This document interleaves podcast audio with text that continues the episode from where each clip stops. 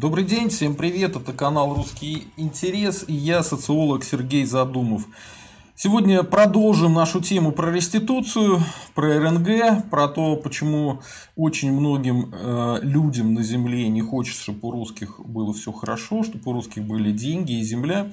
Давайте поговорим о тех обманутых русских, которые сами не понимают, зачем им деньги и земля. Их уже уговорили, будьте нищими и все у вас будет хорошо. Поговорим про олигархов, коммунистов и Запад которым тоже невыгодна раздача земли. Ну, давайте для начала подведем итоги предыдущих передач и э, посмотрим, к чему мы смогли добраться за это время. Дело в том, что я социолог, а не экономист, поэтому то, что я вам говорю, это интересно с точки зрения социальной мне. С точки зрения экономической, конечно, было бы неплохо вызывать каких-то экспертов, но прежде чем мы будем вызывать каких-то экспертов, давайте сами попробуем во всем разобраться. Вот смотрите, в прошлый раз я говорил про какие-то пенсии, которые можно будет э, платить каждому э, русскому и народцу в, в РНГ, видимо, потому что в РФ-то вряд ли кто-то будет этим заниматься. Потом о раздаче земель говорил и говорил о том, что можно базовый доход безусловный базовый доход каждому платить только одной, от одной продажи нефти. Да? Давайте разберемся, где я здесь был прав, где я здесь ошибался. Давайте по поводу безусловного базового дохода.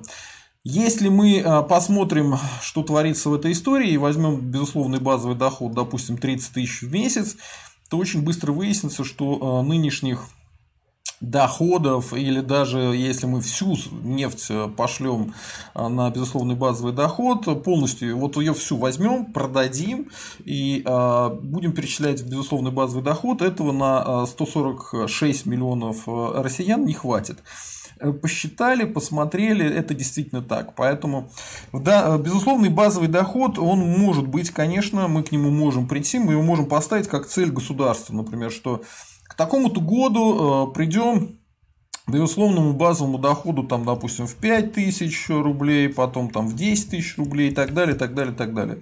За счет чего это можно будет сделать? Э, действительно, можно будет использовать ресурсы, э, другие доходы государства, но там продажи же не только у нас нефти, мы продаем э, другие ресурсы, газ, продаем э, много чего остального, плюс мы, честно говоря, экспортом занимаемся и так далее. Все это можно было бы использовать для этого. Но проблема изначальная в том, что а, если все это тупо просто пускать на безусловный базовый доход, э, то нам этого просто не хватит. Бюджет э, Российской Федерации он будет меньше, чем э, вот, если мы посчитаем, исходя из э, там, 30 тысяч рублей в месяц каждому россиянину, безусловный базовый доход, умножаем там на 146 миллионов и смотрим, что цифра получающаяся, она больше бюджета всей Российской Федерации на данный конкретный момент. Вот. Это, с одной стороны, проблема, в которой потолок, в который мы утыкаемся, с другой стороны, это же и решение которое э, мы должны понять, э, это решение, которое нам подсказывает, собственно говоря, жизнь. Да? То есть в чем проблема Российской Федерации? Это очень большое население и очень маленький бюджет по сравнению с этим населением. Прям какой-то э, микроскопический. Почему это происходит? Ну, вы сами понимаете почему. Потому что у нас компрадорская компрадорская экономика, то есть мы, э, не мы точнее, а они, э, руководство РФ и их западные хозяева, они живут за счет продажи ресурсов.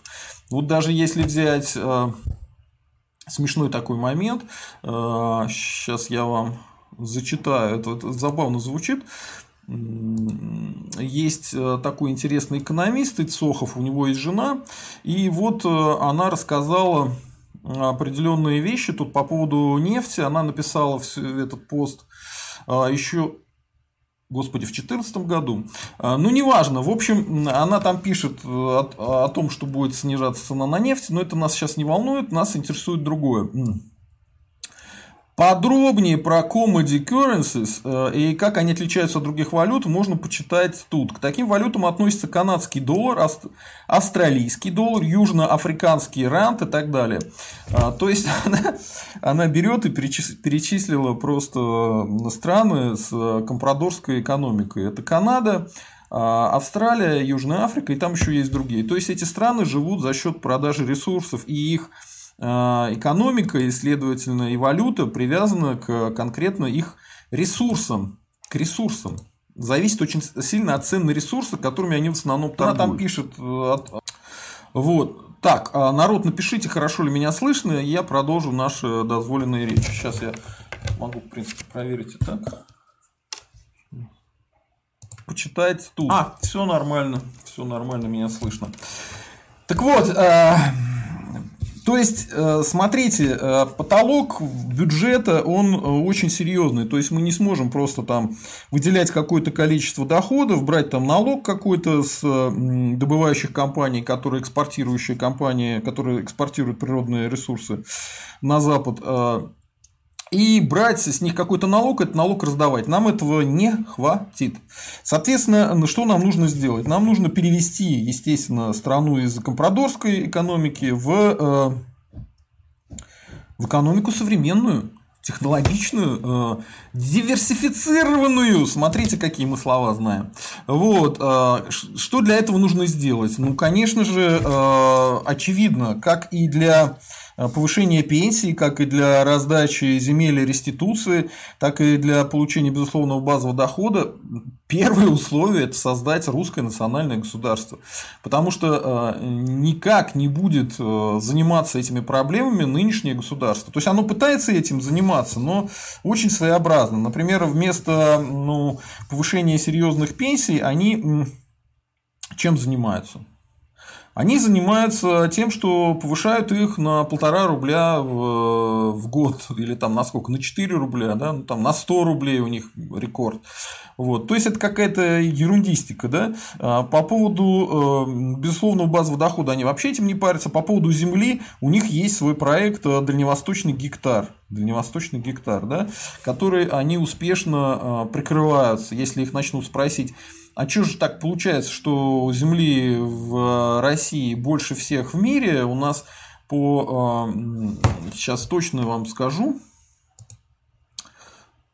Так. А, короче, в Российской Федерации самое большое количество земли в мире. Так. Так, это у нас сельхозназначение. Немножко не то, что мне нужно. Ну, неважно, давайте сейчас я вам а, скажу. Так. Наизусть ничего не помню. Так, а, территория России в ее конституционных границах, то есть РНГ-то побольше будет, составляет 17 миллионов 125 а, тысяч 191 а, квадратный километр квадратный километр. А, ну, это самая большая страна в мире. Первое место по территории. А, вот. Поэтому что нужно сделать э, для того, чтобы все это получить, э, для того, чтобы начать заниматься этими проблемами, там, безусловным базовым доходом, с пенсионную реформу провести нормальную человеческую, заняться реституцией? Ну, конечно, сначала нужно построить РНГ. Без РНГ вы ничего никогда не получите. Вы будете нищими всю свою жизнь. Потому что эта страна, она не для вас. РФ не Россия. РФ – это страна, которая владеет там, через э, своих подставных руководителей типа Путина Запад. Вы здесь ничего не, не будете иметь никогда в жизни. Вот. Поэтому э, для начала, для всех этих условий, я хочу сказать, что нужно сделать РНГ, построить русское национальное государство. Без этого ничего работать не будет. И, собственно говоря, та же самая реституция и э, раздача земель, она нужна для того, чтобы обеспечить существование РНГ в дальнейшем, чтобы никакая сволочь опять не пришла к власти, не захватила, как большевики в 17 году, да, и не отняла у местного населения рычаги управления. Вот чем, э, зачем нужно РНГ. Вот. Так, по поводу, еще раз, безусловного базового дохода. Какие там могут быть пути, э, пути э, прихода к нему? Да? Очень, э, очень это все логично вытекает одно из другого. Если мы упираемся в бюджет, то значит нужно увеличивать бюджет. За счет чего увеличиваем бюджет?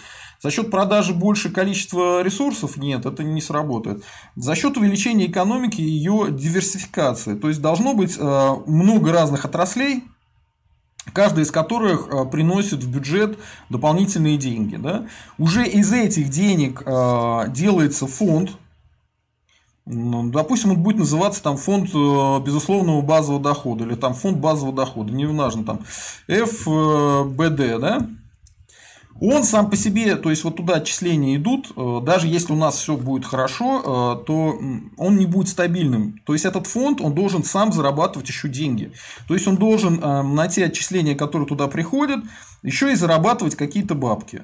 Как это все сделать, это отдельная история, прямо сейчас не буду говорить. Мне кажется, этим должны заниматься серьезные экономисты, которые по итогам деятельности, там, раз в год, раз в пять лет, они будут дальше избираться или не избираться, оставляться или не оставляться. Э, если это опять придут такие же экономисты прозападно-либеральные, как сейчас, которые буквально только что снова начали вкладывать миллиарды долларов э, в американские государственные бумаги, американские государственные облигации, то таких экономистов, естественно, в этом фонде держать не надо, их надо оттуда увольнять.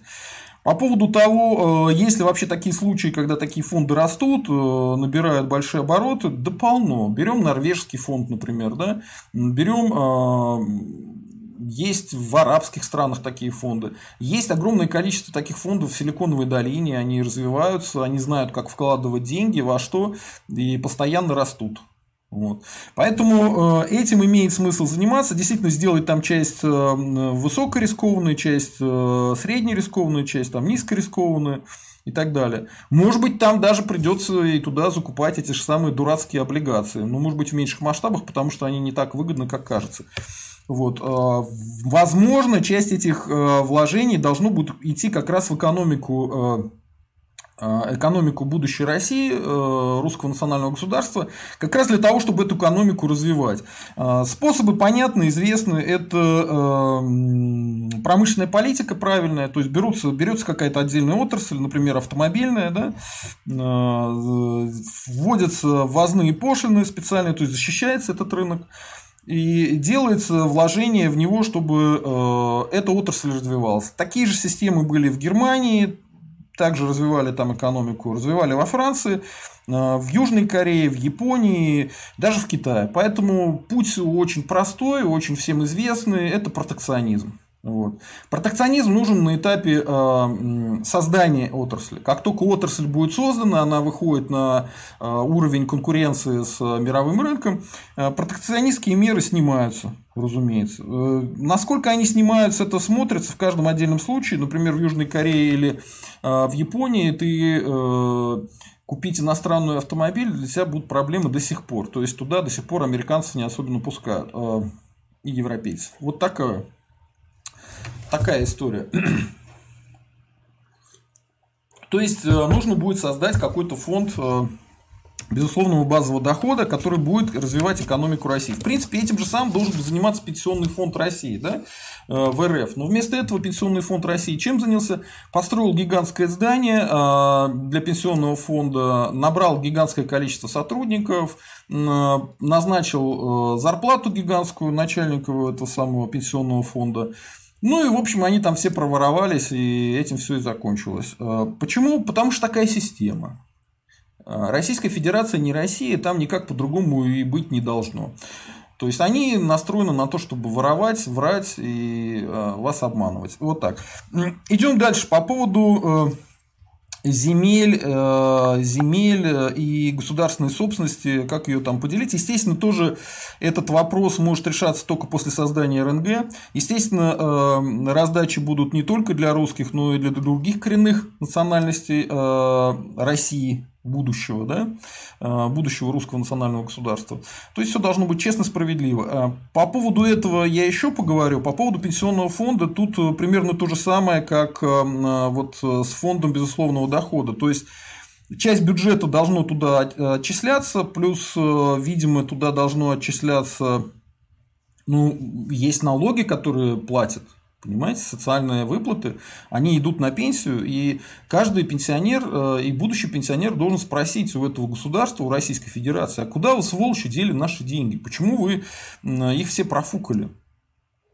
И там выясняется интересная картина, что у Пенсионного фонда России регулярно государство РФ забирало эти деньги. Самый простой пример – это то, что сделали пенсионную, фон, э, пенсионную часть, там, пенсионная накопительная часть да, и обязательная. Не помню, как она называется. По-моему, так и называется. Накопительная обязательная. И накопительную сперли. И сказали, что мы ее вам не дадим. А по поводу обязательной э, тоже сперли и сказали, а вот мы вам должны были раньше дать так-то и так-то, мы с вами договорились об одних условиях, да, а теперь мы с вами передоговариваемся, мы вам не дадим этих денег, пока вы не доживете до такого возраста. А возраст дожития такой, что мужики-то и не доживут. Ну, не получится просто. Возраст дожития меньше у мужчин. Вот так вот, ребятки мои, добрые русские люди. Вот так вот. Поэтому давайте по поводу земли поговорим. А, по поводу э, по поводу того, что можно, в принципе, и другую государственную собственность разделить между русскими. Потому что сейчас, смотрите, происходит интересная ситуация. А, давайте начнем тогда с коммунистов, потому что они здесь наиболее а, яркие представители вот этой фигни. То есть, мы постоянно встречаемся с людьми, которые говорят э, э, в сети, что говорят, что никакая частная собственность не нужна, нужна общенародная собственность или общественная собственность. Так вот, э, это тот самый момент, когда перед вами выкладывается три наперстка и шарик. Вот когда он начинает говорить про общественную собственность и про народную собственность, это считайте, что перед вами вывалили это все хозяйство и говорят, подлетай там поиграй, где шарик, где народная собственность. На... Я вам сразу скажу, чтобы было понятно. Жулье хочет вот что. Оно хочет, чтобы вы поверили в ахинею. Никакой народной собственности не существует. Ни в каком СССР никакой народной собственности не было. В чем выражалась эта общенародная собственность э, или общественная собственность? Э, это что, э, значит, жители СССР, советские граждане проголосовали и решили, что мы будем делать, строить заводы для танков, проводить коллективизацию и так далее. Этого не было, никакого голосования не было, никаких референдумов на эту тему не было. Кто принимал это решение? Государство. Государство. Ну хорошо, закончилась война, допустим, боялись немцев, да, но начали, правда, этим заниматься еще до того, как Гитлер к власти пришел, до 1933 года. А, ну, хорошо, закончилась, допустим, война, победили Гитлера, а, ну, может быть, начнем делать хорошую обувь, одежду, может быть, СССР после войны славился своей одеждой, а, техникой, еще чем-то там, продуктами. Нет, почему-то после войны тоже, что население СССР решило дальше голодать, да, умирать от голода и так далее. Нет, э, это все-таки кто-то другой принял решение. Кто принял решение? Ну, наверное, это самое государство. Тогда получается, что у нас? У нас получается тогда, что это никакая не общенародная собственность. Если ты чем-то не управляешь, а этим управляет кто-то другой, ну, наверное, это его собственность и есть. Если государство СССР управляло так называемой общенародной собственностью, да, то, наверное, это государственная собственность, а не общественная. И мы еще должны разобраться, кому принадлежало государство СССР. Уж точно рабочим и крестьянам оно не принадлежало, потому что, вы знаете, э, в Новочеркасске рабочие вышли на демонстрацию, протестуя против повышения цен. И было это не при Сталине, это было уже при Хрущеве. Так что сделало это самое государство рабочих и крестьян с этими людьми? Правильно, оно их расстреляло. А может ли э, собственное государство тебя расстрелять? Нет. Значит, это никакое не общенародное государство и никакое не государство рабочих и крестьян. Это э, государство СССР было государством бюрократов и номенклатуры. И то это только при первом приближении. Если смотреть дальше, быстро выяснится, что они все там западные ставленники и все делали в интересах Запада собственно говоря, э, создавали сырьевую экономику. Сырьеву, сырьевую и одновременно военную. То есть они занимались двумя вещами в СССР в основном. Это продавали ресурсы на Запад и э, танчики делали. Танчики делали, чтобы воевать в чужих интересах. Потому что, собственно говоря, ну, после Великой Отечественной войны э, ВВП военно-промышленный комплекс, я имею в виду, рос гигантскими темпами. Но каких-то территориальных приобретений в СССР что-то я не помню. Территориальные приобретения СССР после Великой Отечественной войны какие? Где? В чем? А, а зачем тогда делали всю эту армию? Зачем эта армия была нужна? Сдерживать США. Интересный момент, интересный. То есть, а что такое СССР? Это европейская шпага против США, которая занимается э, вывозом сырья. Поэтому, когда люди говорят, вернемся в СССР, я им говорю, ну вот вы возвращаетесь, вернуться в СССР очень просто, элементарно. Э, просто э, идете, совершаете открытое преступление, вас сажают, и вы попадаете в СССР. У вас бесплатная медицина, бесплатное образование, бесплатное жилье, ну в тюрьме же бесплатное жилье, да, э, бесплатное питание. Вот это и есть ваш СССР. И как раз то, что вы не можете выйти за пределы колонии, очень совпадает с СССР, потому что э, из СССР никто выйти не мог. Евреев начали выпускать только после того, как они боролись чуть ли не 10 лет за то, чтобы их выпускали из СССР. И только их и начали выпускать. Остальных не выпускали. Русских из СССР не выпускали. Татар из СССР не выпускали. И башкир из СССР не выпускали. Вот. Поэтому такие дела. Якутов тоже не выпускали. Да никого не выпускали, только кроме евреев ну, может быть, греков выпускали в редких случаях, там какие еще национальностям разрешали воссоединяться с семьями, ну, то там, по-моему, отдельный случай. Вот евреев серьезно выпускали, массовая иммиграция была в СССР. А всех остальных держали, как в колонии. Вот из колонии ты не можешь выйти, из СССР ты не мог выйти. Это, кстати, еще один признак того, что это отнюдь не государство рабочих и крестьян. Что же это, рабочие крестьяне сами э, себя посадили в тюрьму, что ли? Зачем им это? Ну и там дальше, если разбираться, то там все смешнее и смешнее, потому что что пообещали большевики, когда пришли к власти, о чем они говорят, и, кстати, не стесняются до сих пор это повторять, хотя это прямо их, ну я не знаю, э, можно их поймать прям за язык сразу же. Они сказали, что фабрики рабочим, землю крестьянам и мир. Э, мира никакого они не дали, они начали гражданскую войну. Брестский мир они подписали, умудрившись проиграть немцам за несколько э, буквально месяцев до их поражения, то есть мира тоже не было, э, землю. Землю они э, как бы разрешили крестьянам взять землю у помещиков. На самом деле никаких тогда особо помещиков уже не было, были владельцы земли, которые занимались нормальным производством сельскохозяйственным. Да? Э, и всей этой земли, которая была не, у крестьян, было там процентов 15-20. То есть крестьяне смогли добавить максимум одну пятую к своим наделам. Но сразу же большевики э, они запретили частную собственность. Буквально сразу же. Э, поэтому, ну вот ты взял эту землю, но это уже не твоя земля, а чья это земля? Они начали говорить, что это общенародная земля. А фактически это чья земля? Государственная. То есть пообещали крестьянам землю и тут же ее отняли. И начали проводить э, э, продразверстки, отнимать еще и урожай. То есть ты работал, у тебя все отнимается. И самое смешное, что они еще и запретили торговлю. То есть разруха началась в тот момент, когда большевики запретили частную собственность и торговлю. Собственно говоря, от этого разруха и началась. Когда закончилась разруха, а, вот тут э, советские товарищи утверждают, что они хорошо знают историю.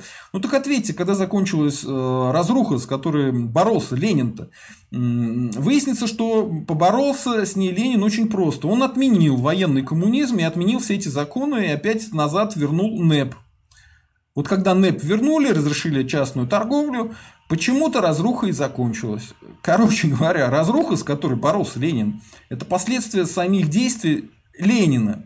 То есть Ленин вам разруху и устроил. Так. И еще очень интересный момент. Больше всего почему-то против э, э, национализации земли, я бы так сказал, да, или приватизации, хотя в данном случае это будет, наверное, одно и то же, когда нация через э, реституцию национализирует землю, приватизирует землю. Это, наверное, одновременно и национализация, и приватизация получается. Забавно. Короче, смотрим, почему коммунисты против выступают этого дела. Вот это интересный факт. Почему коммунисты при большевиках обещали людям землю, а сейчас они против раздачи земли? Как вы думаете, почему? А я думаю, потому что они не за какую, не за общенародную собственность, они за государственную собственность. То есть, э, кто такие коммунисты? Коммунисты – это наемники государства, чужого компрадорского государства. Э, если посмотреть это государство СССР, то точно Ну, это, в принципе, не компрадорское, это просто государственный там социализм. А сейчас у нас государственный капитализм, но компрадорский. В принципе, та же самая история, только сбоку бантик. Э, давайте-ка я сейчас поотвечаю на какие-то вопросы и продолжим всю эту историю, потому что вообще интересно, что пишут в комментариях. Так. Так. Так. Ну вот ругают Александра Гаврилюка. Ничего страшного, мы ему кислородик перекроем в любой момент. А, Костя Шумейко э, не в обиду у нас и не социолог, и не аграрий. Так. Э, э, так, ну вот уже коммунисты западные компрадоры набежали, говорят, убогая тема. Ну, понятно, конечно, для них лучше другие темы. Как русских грабить дальше? Виталий Башинский. Кстати, Сергей, а какое у вас отчество? Александрович, э, ибо как-то не совсем удобно обращаться. Александрович, отца моего звали Александром. А, Светлана Одноурова. Какая земля, до нее еще доехать надо? Э, хороший вопрос. Дело в том, что Давайте посмотрим, посмотрим по земле. А, точно так же попробуем разобраться, а, как мы разобрались э, с возможностью сделать безусловный базовый доход только от продажи сырьевых ресурсов. Мы выяснили, что это нельзя сделать. Но ну, давайте посмотрим по а, земле. Да? Что у нас с землей? Итак, у нас население в Российской Федерации в Российской Федерации у нас э, население 146 миллионов. А, в самой российской... Так. Сейчас, давайте-ка я вам картиночку сейчас найду. А, да, сейчас картиночку найду, поставлю, тогда и поговорим. Так.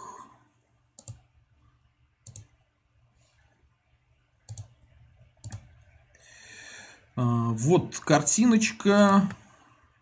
Сейчас мы ее поставим.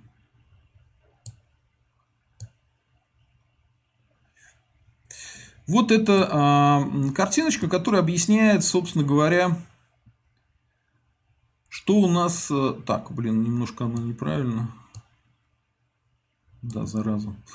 Сейчас еще раз придется ловить.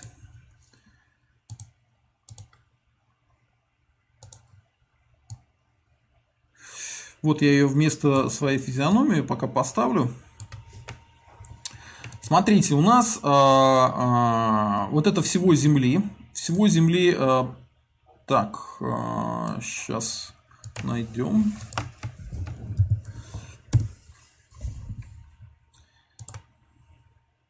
Всего Земли 17 миллионов квадрат, километров в квадрате, да? а население 146 миллионов. Поэтому, если взять и все тупо поделить на каждого человека, то у нас получается примерно 11 э, гектар. 11 гектар. Ну да, 0,1 э, квадратного километра на человека э, и порядка ну, 11-12 гектар если переводить это в э, квадратные километры, в гектары. Если я где-то там ошибусь, я же социолог, а не экономист, а, смело меня поправляйте, не проблема.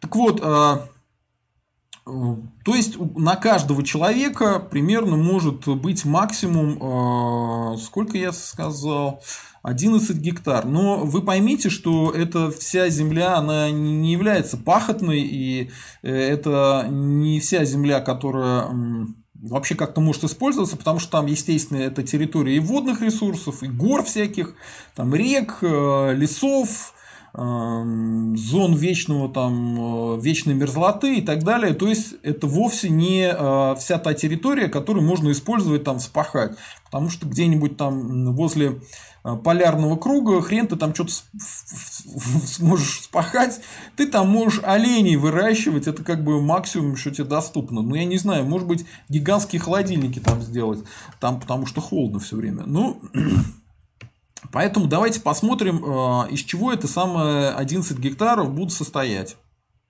Состоять это будет из э, лесной фонд, это 66 процентов. То есть у нас э, большая часть, э, большая часть территории Российской Федерации это ляса.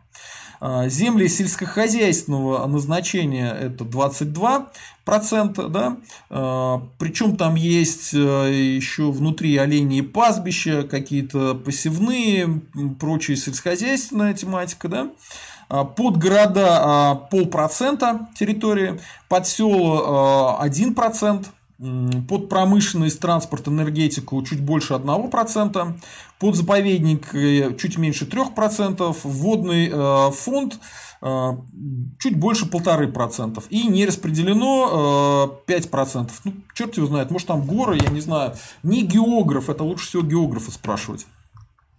Вот.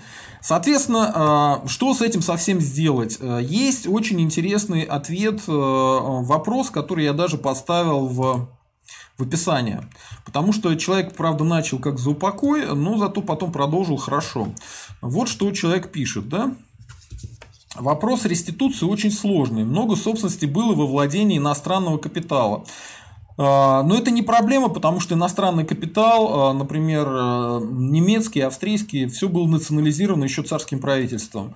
А, какие-то западные вещи, то, что принадлежало Западу, западное имущество, есть такая история парижский лондонский клуб, плюс еще советская. Вот очень многие ошибаются, когда думают, что Советы сказали, что не будут платить по долгам. Они на самом деле по долгам платили. Платили они при помощи концессий, а после э, падения СССР платили по долгам э, при помощи вот парижского лондонского клуба. Можете посмотреть, э, как вся эта история развивалась. Очень много долгов мы простили всяким африканцам, арабам, как раз в рамках этого парижского и лондонского клуба. То есть Говорить, что а, там долги царского правительства или владение иностранного капитала – это проблема, это не проблема, по большей части эта проблема закончена. Вот. Дальше человек пишет, кредиторы могут предъявить претензии к любому правоприемнику царской России, так уже предъявляли, поэтому как бы вопрос закрыт. А, также глупо просто раздавать земли и ценности населению. Вот здесь я вообще как бы не согласен с этим, я очень сильно против этого против такого мнения. Э, населению раздавать и земли, и ценности – это только единственный способ сделать из э, русского национального государства действительно государство, которое принадлежит населению. Только так. А, вот аргументация опять этого человека. Они их распродадут за бесценок иностранцам или нашим жуликам, как было с ваучерами. Слушайте, ваучеры – это две Волги. 11 гектаров земли – это вам не две Волги. А еще все остальное, как бы собственность государственная, которая находится в корпорациях и так далее, там вообще другая история. Там надо, кстати, смотреть, это я не считал, надо посчитать, а что там, собственно говоря, а какие там деньги. Там, мне кажется, все неплохо по поводу денег. По поводу того, что распродадут за бесценок иностранцам или нашим жуликам. Ну, вообще-то то же самое говорили, когда а, про приватизацию квартир, что если а, дать а, населению России русским инородцам их квартиры, то они их распродадут жуликам, останутся бездомными и все. Ничего этого не произошло, потому что ни русские, ни инородцы, ни дураки, никто не будет отдавать свое. Никогда в жизни. Хрена лысого. И у многих там по 4 квартиры, и никто эти 4 квартиры жуликам не отдает, и за бесценок не продает. Поэтому это аргумент нулевой неинтересный, да, а, поэтому мы его опускаем и выбрасываем. Ваучер – это ваучер. Ваучер – это была а, такая спецоперация, потому чтобы взять, вот, понимаете, люди понимали, что а, вся эта собственность, она должна где-то быть. И э, ваучеры – это спецоперация по тому, как обмануть русских. То есть, русским сказали, что вот эти две «Волги» – это якобы и есть вся их собственность, которая есть в, в бывшем Советском Союзе, да, в РФ. Это ложь. Вас обманули. Нет. Не две «Волги». И потом вы даже двух «Волг» не получили, потому что, ну, вас обманули, киданули. Могу рассказать как, но не сейчас. Это долгая история. В принципе, про ваучерную, ваучерную приватизацию так все понятно. Приватизация проходила в Польше совершенно по другому образцу и совершенно иначе. А, дальше что человек пишет? И вот только дальше человек начинает писать что-то разумное. А, вообще вот эта вот сама идея, что русские дураки, им нельзя денег давать, она вредная. Это вот а, психологическая привычка жители колонии. Почему-то вот эти все люди, которые мне тут пишут, что нельзя русским давать деньги, они все пропьют, отдадут, они себя считают умнее других. А, то есть они привыкли относиться к населению как к каким-то аборигенным индейцам, которые дебилы. Однако что-то вот э, люди свои квартиры никому не отдали и повели себя довольно умно. Как приватизировали квартиры, сидят на них и э, максимум их сдают в аренду. Никто их не распродает. Поэтому э, возвращаемся к тому, что у него все-таки хорошо. Да? Вот он пишет, «А, признать действия большевиков преступными. Горячо одобряю. Выплатить русским потомкам компенсацию, произведя необходимый перерасчет по курсу золотого червонца. Ну, не знаю, зачем э, тут курс золотого червонца. Видимо, человеку просто сама фраза нравится. Ну, окей. А, идея богатая, да? Выплату сделать в государственных ценных бумагах с ежегодной выплатой в процентах. А, ну, вот это вот вообще не обязательно. Тут могут быть другие варианты, но в принципе, уже шаг в правильном направлении. После этого наладить оборот этих бумаг на внутреннем рынке, не допуская их выкупа иностранцами. Ну, просто гособлигации уже сейчас есть, и особо как бы никто не бросается на них, потому что в государстве РФ а, нету ничего, чтобы ты мог использовать для ренты, кроме недвижимости. Потому что вот ты покупаешь какие-нибудь акции, если ты э, не имеешь дела с владельцами этой акции, тебя могут кинуть в любой момент. Тебе могут дивидендов не выплатить, тебя могут э, как угодно прокинуть, опрокинуть и так далее. Вот, кстати, с ваучерами так и получилось. Очень многие люди вложили деньги в акции, да, а эти акции э, взяли и каким-то образом обесценили. И всех людей киданули.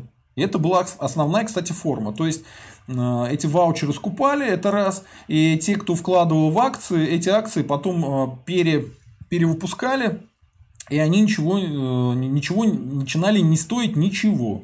Вот это два основных способа обмана э, населения с ваучерами. Ну, это отдельная история, не хочу тут э, на это дело сидеть. По, по поводу наладить оборот этих бумаг на внутреннем рынке, не допуская их выкупа иностранцами, не самый лучший момент, ну, потому что ну, это, короче, надо обсуждать, э, желательно с экономистами. Там есть э, хороший момент э, в том, что если допускать иностранцев, что они будут поднимать стоимость этой самой недвижимости и стоимость этих бумаг просто за счет того, что они будут вкладывать деньги. А если не будет этих самых иностранцев, то там соответственно, это будет более-менее мертвый рынок. Да? Вот, кстати, очень важно. Почему коммунисты так э, рьяно говорят, что нельзя землю русским раздавать, говорят, что это все очень ужасно, страшно и плохо? Ну, потому что э, очень много бывших коммунистических этих э, олигархов появилось, которые занимаются как раз землей и сельским хозяйством, особенно в Краснодарском крае. То есть эти люди втихую скупают сейчас землю, пользуясь тем, что э, нормальной цены за землю не дают – они ее скупают. Это называется э, земельный фонд предприятий. И они заинтересованы в том, чтобы дальше на этом э, месте была тишина. И э, потихонечку они все скупят и будут латифундистами. Кто такие латифундисты, посмотрите по истории Латинской Америки. Это очень крупные землевладельцы. И вот потом эти же коммунисты будут нанимать всякие банды прилепенных, которые вас будут бить по башкам и говорить, что вам тут ничего не принадлежит, это общенародная собственность. Вот. Так. Ну и дальше человек пишет, что представлять под обеспечение этих бумаг а займы и аренду земель на срок от 100 лет и более подходящую деятельность. Я бы предложил немножко другой вариант. Э, я бы предложил сделать э, минимум два варианта. Первый вариант. Человек может вот этот пай получить. В этом паю будут разные виды земель, которые мы положены, там пахотные, такие, сякие, пятые, десятые он либо может это все получить физически начать этим управлять в любой момент, когда ему захочется.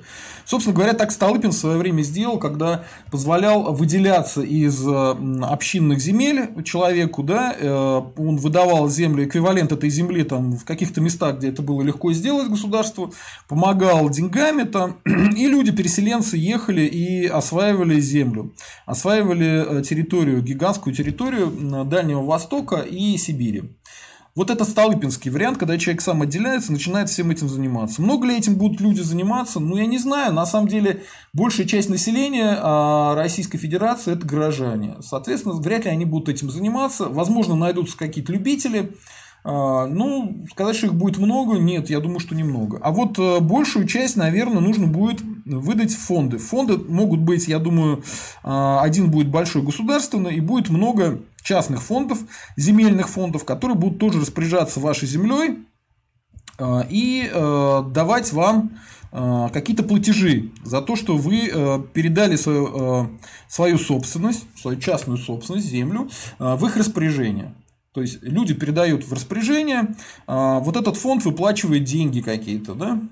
И в любой момент можно у этого фонда все это забрать и э, получить в полную частную собственность землю. Либо ее часть, либо всю целиком.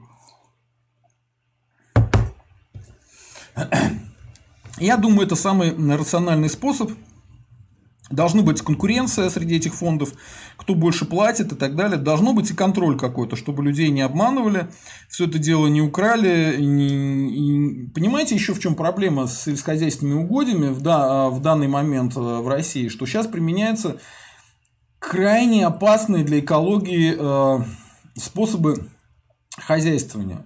То есть э, покупается западное зерно, покупаются западные э, технологии, ну, вот эти гербициды, и все это засаживается, там высокий урожай, а его сразу же скупают, э, но дальше это зерно не прорастает, а земли после этих гербицидов, они становятся намного хуже, чем раньше.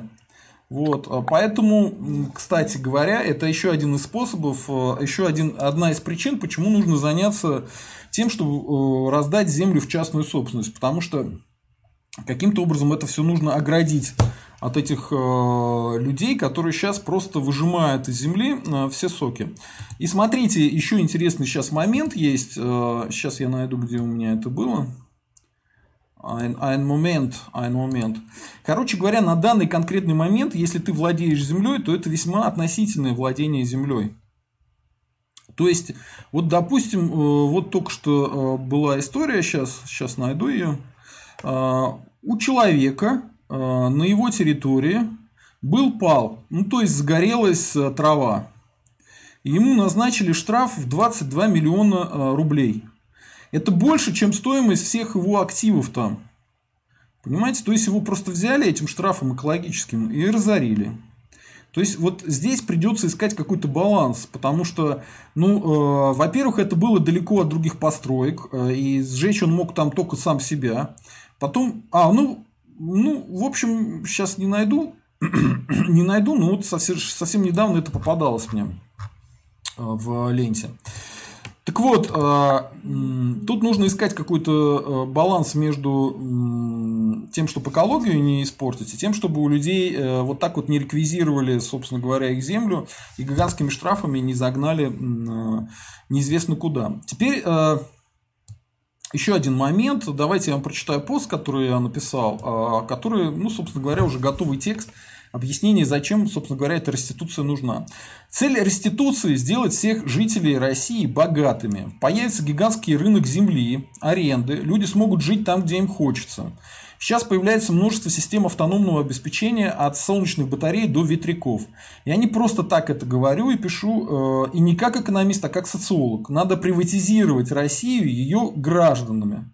Вот поэтому в комментариях к стриму и стоит воин Навиопов. Им страшно становится. Русские не нищие, а богатые. Как ими управлять? Они нас нахер пошлют. Пошлем. Обязательно пошлем. А, и вот э, добрый русский человек один э, пишет. Пишет. С чем бы сравнить позднесоветские кампании по ликвидации пресловутых неперспективных деревень в Нечерноземье, то есть в сердце исторической Великороссии? Мне приходит в голову только одна аналогия. Сгон испанцами в 16-17 веках, веках индейцев Перу, Боливии и Мексики из малых поселений в крупные агрогородки, чтобы удобнее было с них взимать налоги, скупать агропродукцию и мобилизовывать рабочую силу для отбывания трудовой повинности в серебряных рудниках Потоси, Сакатекаса и э, Гуанахуаута.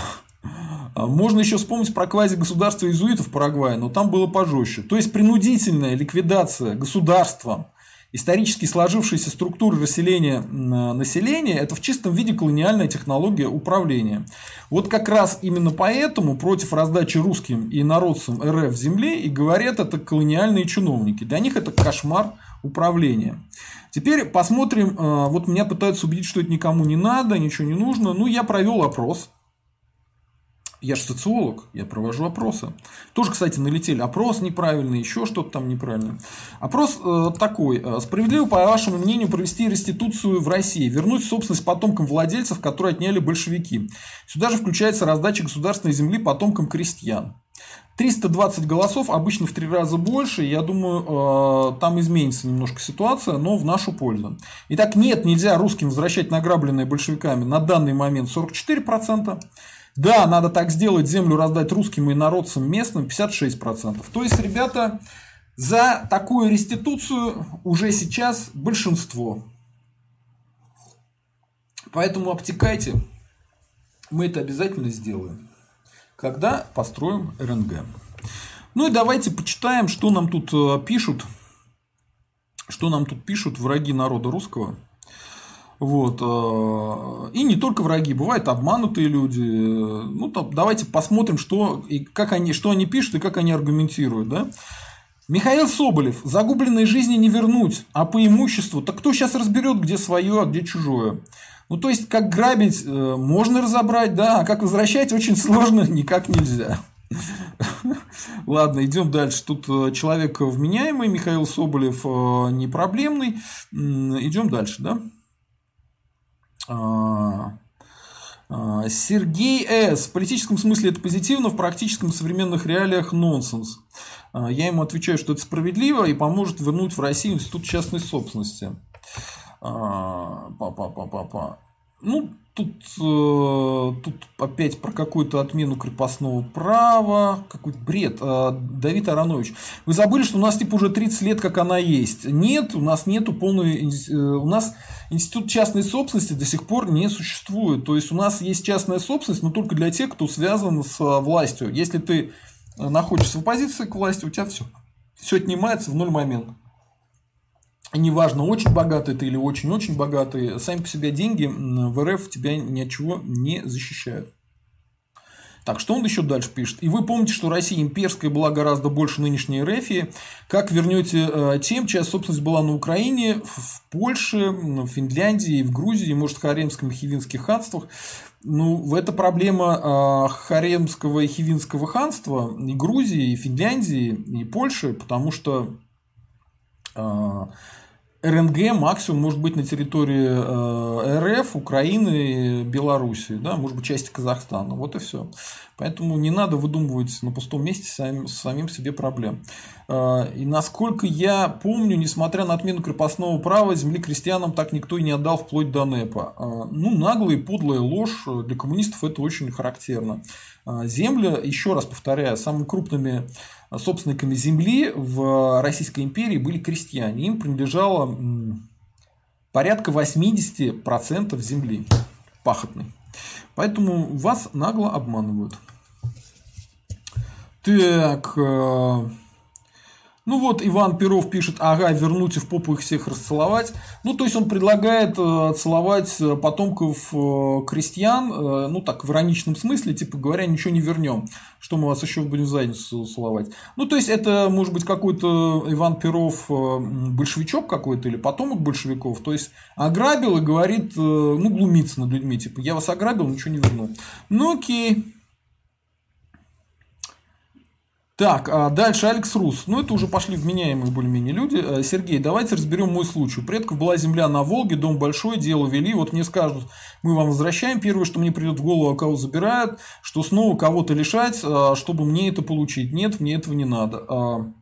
Но это крайне интересно. То есть, вот смотрите, э, у человека отняли э, мобильный телефон. Да? Этот мобильный телефон продали, и э, человек говорит, а как же я его возьму у нормального владельца, который, значит, мне, который честно купил это, эту историю, этот мобильный телефон.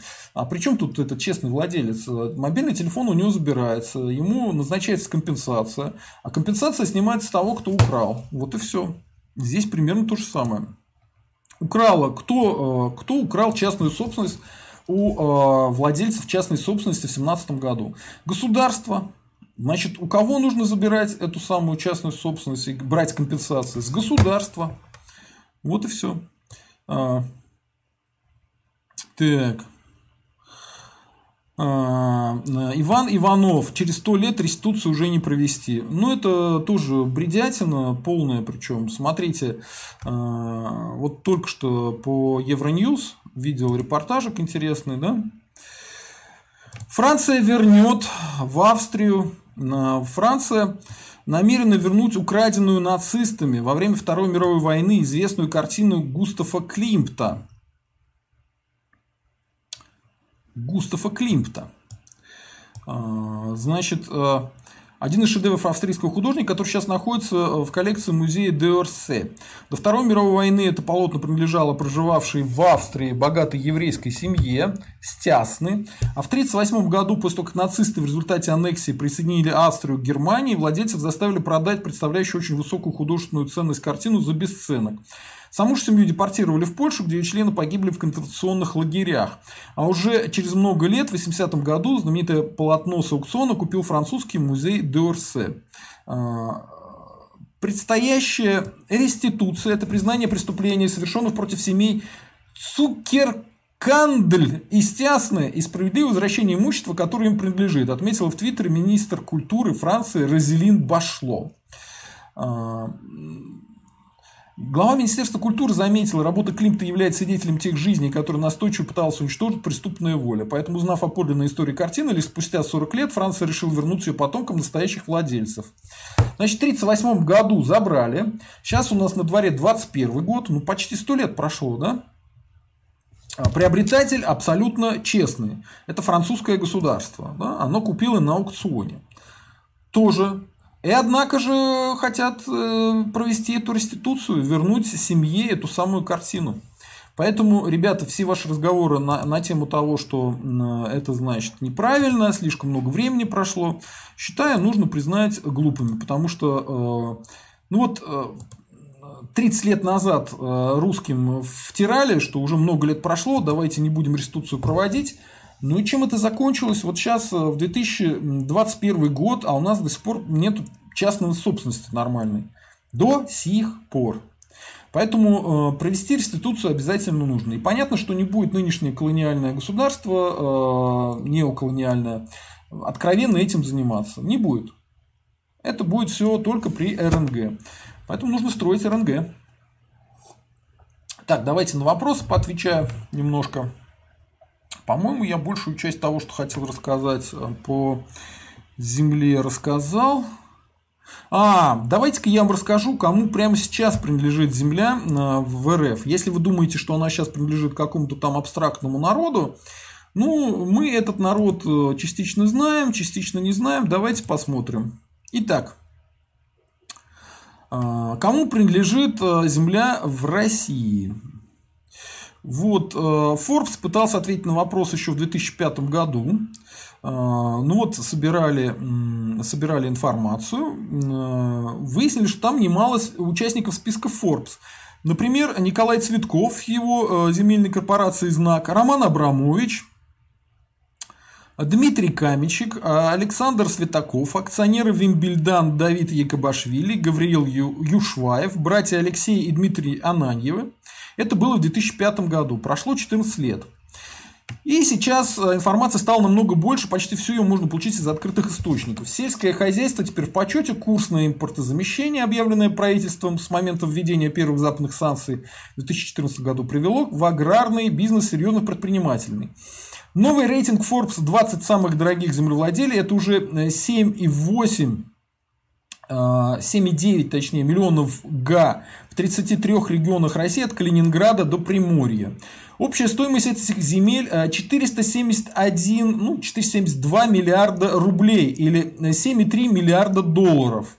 То есть, ребятки, пока вас тут уверяют, что ничего не надо и от земли одни беды, кое-кто на этой земле обогащается. И вас как раз коммунисты, э, олигархи, вот эта вот часть уже олигархов пошла, да? Почему олигархи не хотят, чтобы вы этой темой занимались и чтобы вы получили эту землю?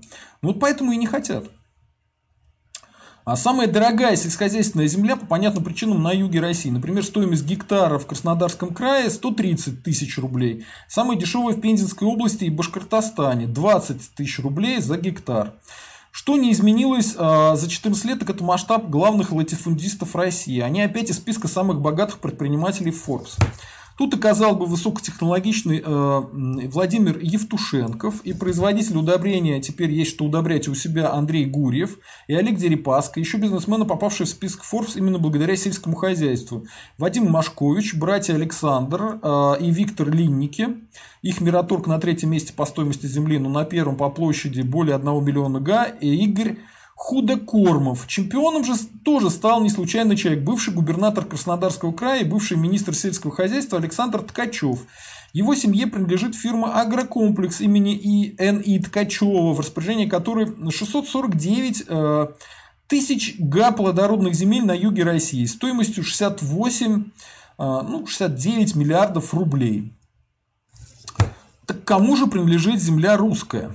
Ну, вот давайте посмотрим. Самые дорогие землевладения. На первом месте у нас фирма Агрокомплекс имени Ткачева. Площадь 649 тысяч га. Стоимость 68, а, ну, 69 миллиардов рублей.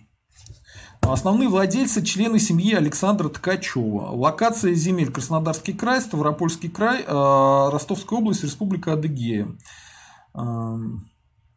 Компания была создана в 1993 году отцом экс-губернатора Краснодарского края, бывшего министра сельского хозяйства России Александра Ткачева.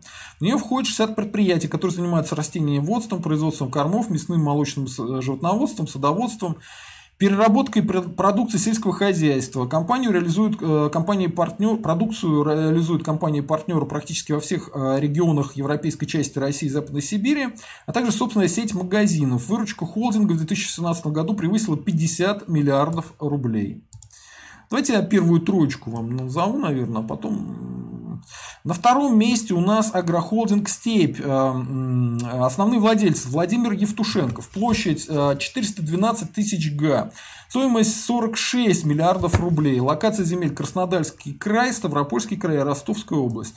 Агрохолдинг «Степь», включая РЗ «Агро». АФК-система пришла в сельское хозяйство в 2011 году, купив на аукционах Росимущество, где компания в Ростовской области земельным банком около 46 тысяч га. В 2012 году этот актив был внесен э, в РЗ «Агро СП» с членами семьи Луи Дрейфус.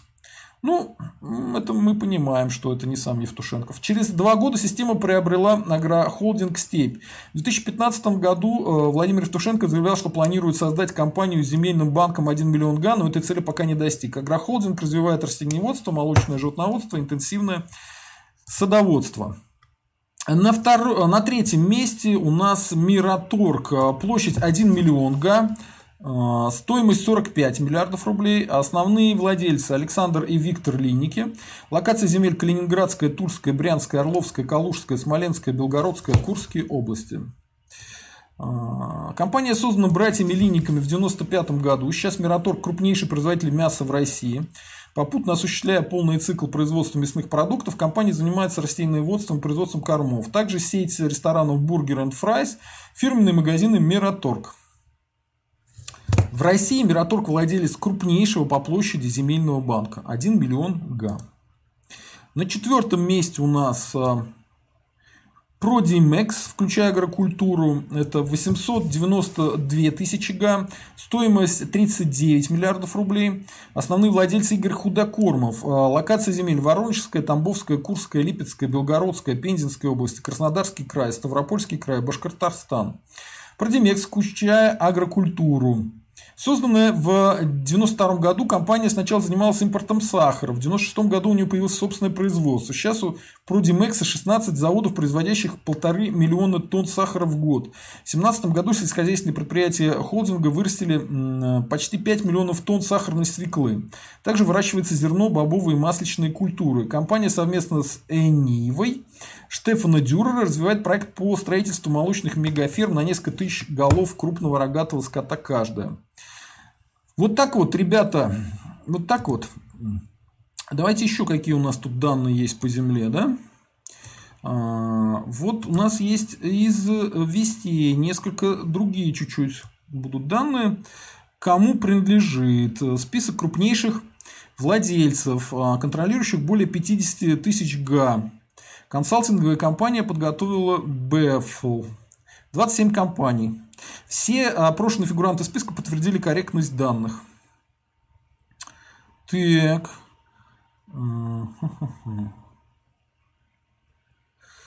Вот интересно, давайте-ка...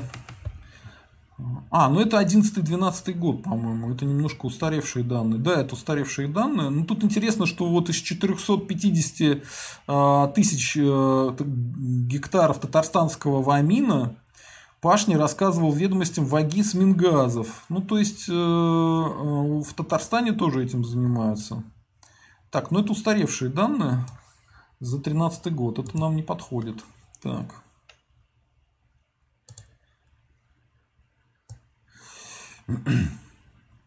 Ну и сейчас по целевому назначению посмотрим.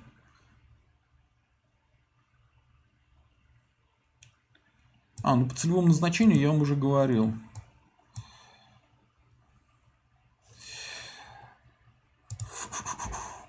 Давайте-ка поотвечаю на вопросы. Что-то я немножечко устал. Тем более у нас пост. Я больше часа в эфире. Так. Э, Рамиль Ишбулатов. Карфаген должен быть разрушен. Смотря какой Карфаген. Дмитро э, Коркишко. Про СССР в точку. Государство спекуляции, демагогии двойных стандартов. Так точно. Аниху Эниху, в Российской Федерации земли полно, но большинство в зоне вечной мерзлоты и приполярья. Я об этом сказал. Иван Петровский. Как бы не ругали большевиков, а именно большевики сделали мощную армию, полетели в космос. Но вообще-то до большевиков у Российской империи была самая мощная армия э, в Европе и, я думаю, в мире. Поэтому ваш разговор, он просто смешной. По поводу полетели в космос, я думаю, если бы не было большевиков, в космос полетели бы раньше. Большевики, он только Королеву челюсть сломали. А если бы не было большевиков, Королеву бы челюсть не сломали. Ну вот. И Сикорский бы не уехал. Так что сделали бы быстрее. Юзер, хватит гнать на СССР. А, ну, это фигня. СССР и была стопроцентная колония.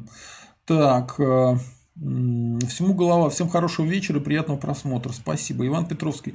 Невозможно поделить так землю. Возможно. А, намного проще каждому э, гражданину, который не запятнан в каких-либо махинациях, не имеет судимости по тяжким преступлениям, платить процент доходов от угледор... углеводоров. Я уже объяснил, что там а, копейки получатся, к сожалению. Нужно делать большой фонд. Уже это объяснил. Мега Пиксар.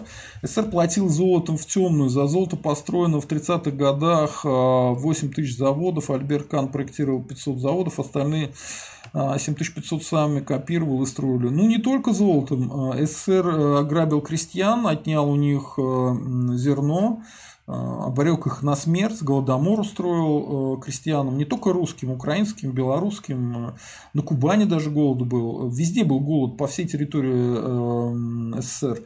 Люди умирали от голода даже после войны, поэтому пока Сталин сам не издох, голод был в СССР. Так, 0,21. А, потомков русских, а потомков других народов не нужно. Блин, я же сказал, э, что потомкам других коренных э, народов тоже нужно, поэтому не надо болтать ерунды. Гзак, вот вы как технически это все представляете, разделение имущественных прав по национальному признаку. Сергей просто акцентирует внимание на потере собственности у русских. При реституции повезет тем, чьи предки с Украины ничего не получат. Повезет в кавычках. Ну да, а, интересно, что очень похожая проблема сейчас на Украине, то есть там э, землю э, получили олигархи, получили а, местные какие-то земельные, земельные латифундисты, и они не хотят, чтобы приняли закон о продаже земли. Противостоят этому. И пока успешно противостоят. Хотя, по-моему, хотели вроде сейчас я проверю, Зеленский. Зеленский, когда шел на выборы, он говорил, что он примет закон о продаже земли. Ну вот я не понял, он принял его или нет закон.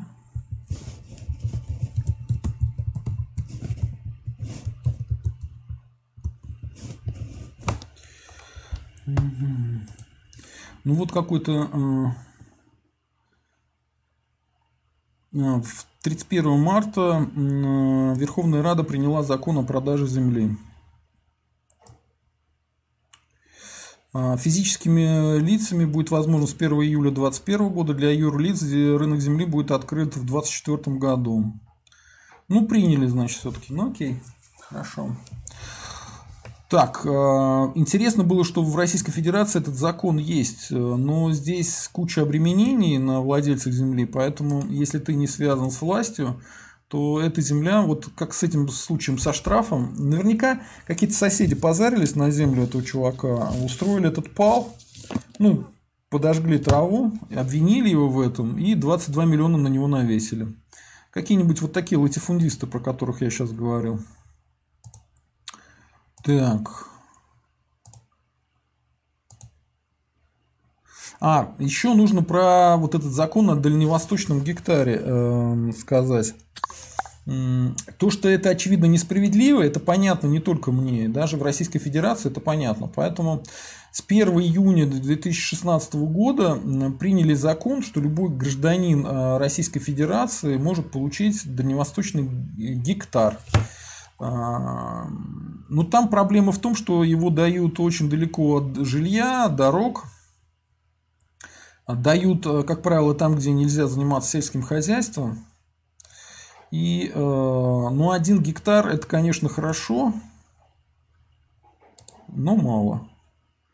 Вот. А, кстати, если так вот посчитать, то э, только пахотной земли каждый человек, вот по той, э, если вот так все поделить, да, посмотреть, должен получать минимум 2, а, минимум 2 гектара именно пахотной земли, там 1 пятая часть, 22%. Если с учетом того, что уже кто-то а, набрал этой земли, то там, наверное, нужно будет действовать таким образом, что переводить а, недобросовестных приобретателей земли в разряд аренда, аренда, ну, короче, арендаторов, то есть они должны будут платить за использование этой земли фондом земельным, либо государственным, либо частным. А если они все правильно получили эту землю и смогут все это доказать в судах или где там еще, то, ну, наверное, не стоит их трогать. Не надо их раскулачивать, потому что таким образом мы сельское хозяйство грохнем. Я так думаю. Но это предварительные вещи. Я еще раз говорю, я не экономист, не юрист. Поэтому об этом нужно отдельно проводить стримы. Я только-только начинаю разбираться, где у нас шо. Где у нас шо. А, вот тут еще интересная штука, что право собственности, собственно говоря, человек не получает в полной мере. Законопроект предполагает возможность оформить участок в аренду или собственность только на шестой год земель лесного фонда после 15 лет его использования, если он использовался для осуществления любых видов деятельности. Том числе э, разрешено продавать лес с участков лесного фонда. Земля не может быть передана, подарена или продана иностранным гражданам, лицам без гражданства, иностранным юридическим лицам или образованных с участием юридическим лицам. Вот, э, сколько там всего заявок, э, на самом деле их не очень много. И 9 декабря 2019 года стартовала программа льготной ипотеки для жителей Дальнего Востока. Ну, тут, то есть получить гектар может кто угодно, но ипотеку тебе дадут и выделят деньги под льготный процент, только если ты житель Дальнего Востока. Там ипотечные займы по ставке 2% годовых на срок до 20 лет в размере не более 6 миллионов рублей. Ну, на 6 миллионов рублей что ты там сделаешь э, на Дальнем Востоке, особенно если не дороги, нифига. Короче, а, поэтому ну вот смотрите, более 12 тысяч заявок по дальневосточной ипотеке уже одобрено в марте 2020 года.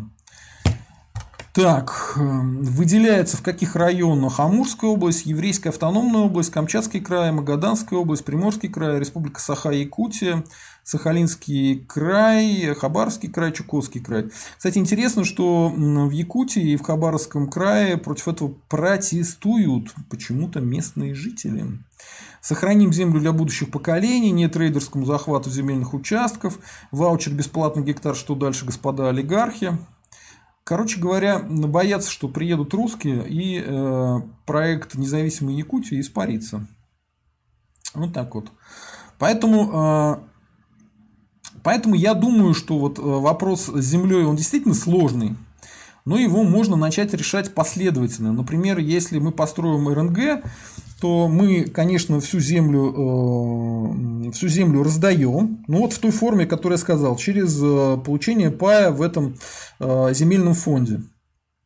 А выделять э, ее вот в частное, в частное владение можно будет начать как раз с Дальнего Востока и вот э, вдоль границы с Казахстаном, э, на Алтае, вот в таких местах, где огромное количество земли, и она не очень сильно освоена до конца, и она довольно-таки, там хороший климат, по большому счету, и там можно заниматься и сельским хозяйством, много чем еще. Кстати, очень многие не понимают, что есть лесной бизнес, то есть если тебе выделят какой-нибудь там э, кусок э, леса гигантского, который, как я уже сказал, больше половины в России, больше 65%, по-моему, да, это чисто леса, то почитайте, вот как в Норвегии, в Финляндии делают лесной бизнес. То есть там уже есть технологии, когда срубают деревья, сразу же сажают деревья, срубают, сажают, срубают, сажают. Единственное, что там э, довольно большой период окупаемости, поэтому вся эта история вся эта история э, может быть э, не быстро, не быстро введена. И, естественно, это выгоднее, чем просто китайцам отдавать, чтобы они лес тупо рубили и вывозили его. Лучше сдавать такие э, участки земли тем же самым норвежцам, шведам, кто там еще умеет такие зем... лесные технологии использовать. И при них как бы леса меньше не станет. То есть они вырубают и сразу сажают новый. Вот так, это мы рассказали. Это я рассказал. Так, посмотрим, что тут у нас еще пишут. А, Джинджи Марах. КПСС и все последующие клоны марионетки мировой фашистской мафии. Ну, понятно, да? Понятно. Бунт, бунт, экзак. Короче, реституция, как представляет ее Сергей, сравнима по затратам государства с отменой крепостного права. А, понимаете, в чем дело? А, почему вы себя ассоциируете с этим государством? Я вот понять не могу. Гзак, вы же человек умный, вы наш спонсор. Кстати, народ, знаете спонсорами нашего канала. И я сейчас ссылку на возможность платный вопрос мне прислать кину. Одну минуту. Понимаете, почему вы себя ассоциируете с этим колониальным государством? У вас какая-то привычка вредная. А, РФ не Россия, это колониальное государство, оно вам не принадлежит. Э, вот э, что вы от этого государства можете получить? Да ничего. Оно вам ничего не даст. Никогда. Поэтому, если у этого государства будет как можно меньше собственности, а, так вам же и лучше. Вам же и лучше. Поэтому э, говорить про затраты государства мне вообще не интересно. Это ну, смешно. Что значит государство? Сейчас все эти затраты государства, они следующим образом. То есть из этого государства, как из гигантской кормушки, забирают э, ресурсы олигархи и путинская шайка. В чем смысл этой реституции и раздачи земли и государственной собственности? В том, чтобы каждый человек сам этим всем управлял, чтобы этим не управлял там э, одна семья, которая все это выгребает в свой карман. Никакой коррупции не будет. Какая будет коррупция, если будет земельный рынок и государство ни хрена не будет принадлежать? У кого брать-то? У кого коррупировать-то кого? Понимаете, таким образом мы сделаем именно э, национальное государство граждан русских и народцев, да, которые здесь живут всегда. Только так. А как иначе вы это еще сделаете? Сейчас э, есть государство могущественное, у которого все есть. И нищие люди, которые ходят и на которых плюют сверху. Вы хотите, чтобы дальше так было? Я не хочу.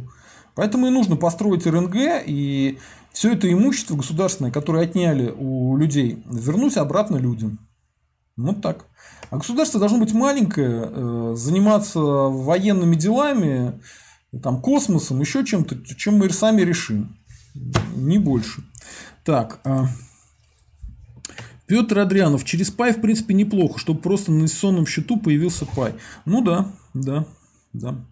Так, а, народ, еще не забываем подписываться на Subscribe Star. Вот тут внизу задумав а, написано Subscribe Star com слэш задумав. А, подписывайтесь, потому что это сейчас основной способ спонсировать канал.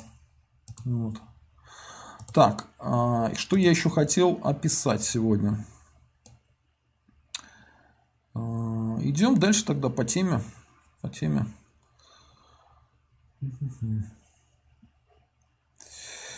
Про выдачу Коломойского забавно получается. Можно сейчас поговорить на эту тему. Ну, я думаю, долго не будем рассусоливать. Просто выдача Коломойского Украины как признак объединения США, Британии и ЕС в один западный мир. И мы на данный момент видим, что никого не выдают. Э, смешной разговор. Пресс-секретарь, который на эту тему говорил, она сказала раз пять, наверное, что посмотрим. Что она там будет смотреть, непонятно. Интересно, что санкции против Коломойского пока довольно мягкие. Олигарху, его жене, дочери и сыну пока только запретили въезжать в США. Финансовых ограничений не предусмотрено. Однако пытаются когда говорить, что э, у него там аресты счетов. Давайте в этом разберемся. На самом деле никаких э, там другая ситуация. Министерство юстиции США направило иск. Иск только отправлен в окружной суд Южной Флориды с требованием конфискации здания украинского олигарха Игоря Коломойского. Там три объекта, э, которые якобы подлежат конфискации на основании нарушения федерального правительства об отмывании денег. Причем, смотрите, из Приватбанка выведено было 5 миллион, миллиардов долларов.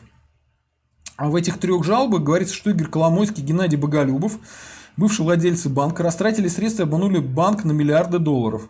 В жалобах также утверждают, что они отмывали часть преступных доходов, используя ряд банковских счетов подставных компаний до того, как переводили средства в Соединенные Штаты. Теперь внимание, смотрим.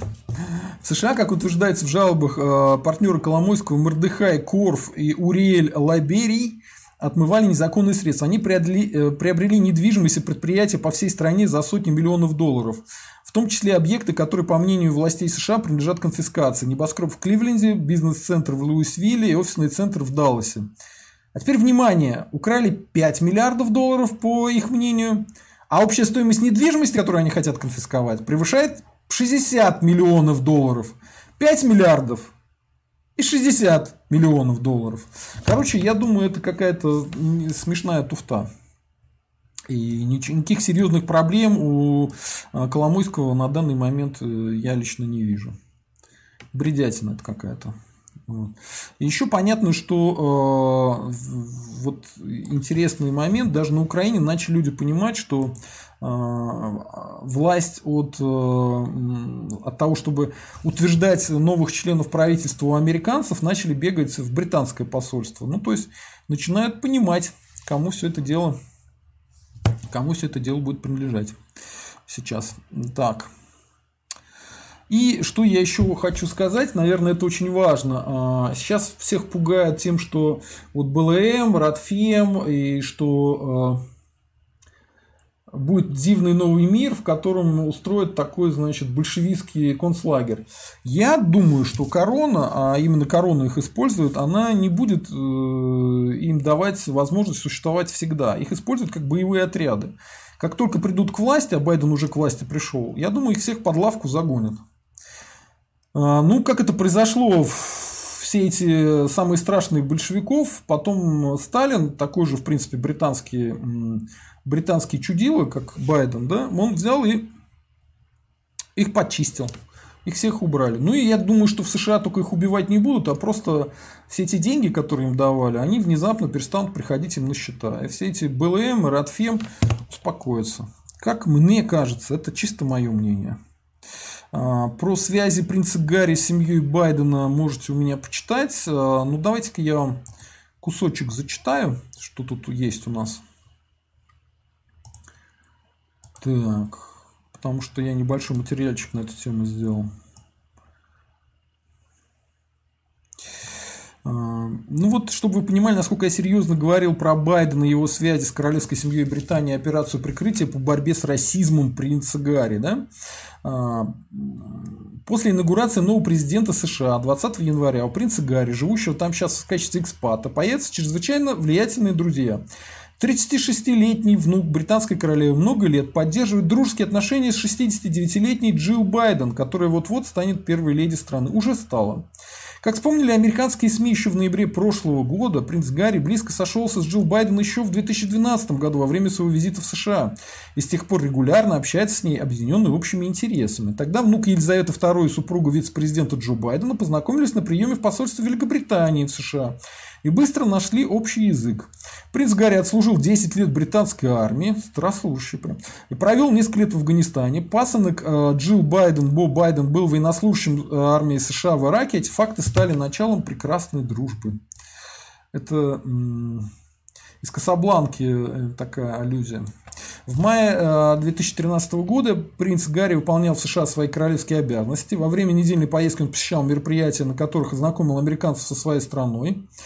Одним из таких мероприятий стал прием в Белом доме, организованный первой и второй леди США Мишель Обама и Джилл Байден.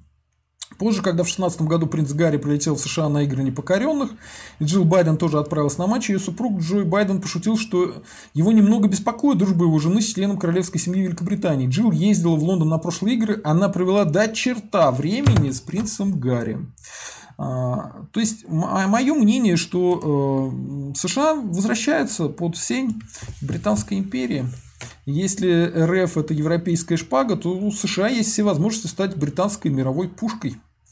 Насколько Байдену понравится такой исход, посмотрим, но пока он явно выступает не за национальный интерес США, а за глобальные планы объединения Запад в единый центр. То есть, если без шуток, то идея такая а, британская элита, американская элита и часть европейской элиты, они становятся таким объединенным Западом. Они не ругаются, как при Трампе, не делят э, деньги, не вышибают их, а вместе какие-то большие проекты используют.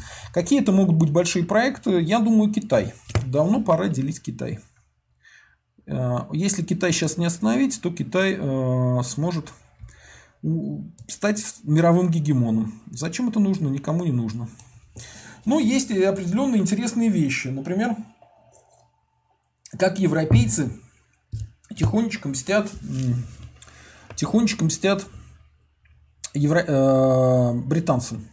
Они во Франции э, временно приостановили использование вакцины против коронавируса AstraZeneca. Это британо-шведская вакцина. Швеция это одно из коронных таких стран, ну типа полуколонии. Да? А, об этом решении 15 марта сообщил президент страны Эммануэль Макрон. Италия отмени... отказалась от применения данной вакцины, еще там какие-то страны хотят от AstraZeneca отказаться. Если в Евроньюз сейчас включите, узнаете про это все. И давайте посмотрим, э, давайте посмотрим э, ролик э, Богдана Кицы. Сейчас я наушнички включу.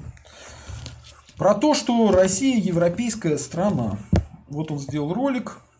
Сейчас я ссылку на нее в описании поставлю, чтобы у вас тоже была возможность это дело это дело посмотреть. Сейчас ссылочку поставлю и будем смотреть с вами. Что молодые, новое поколение э, русских националистов э, делает в этих наших интернетах. Так, ссылку поставил. Не я хоть передохну, а то что-то я стал. Так.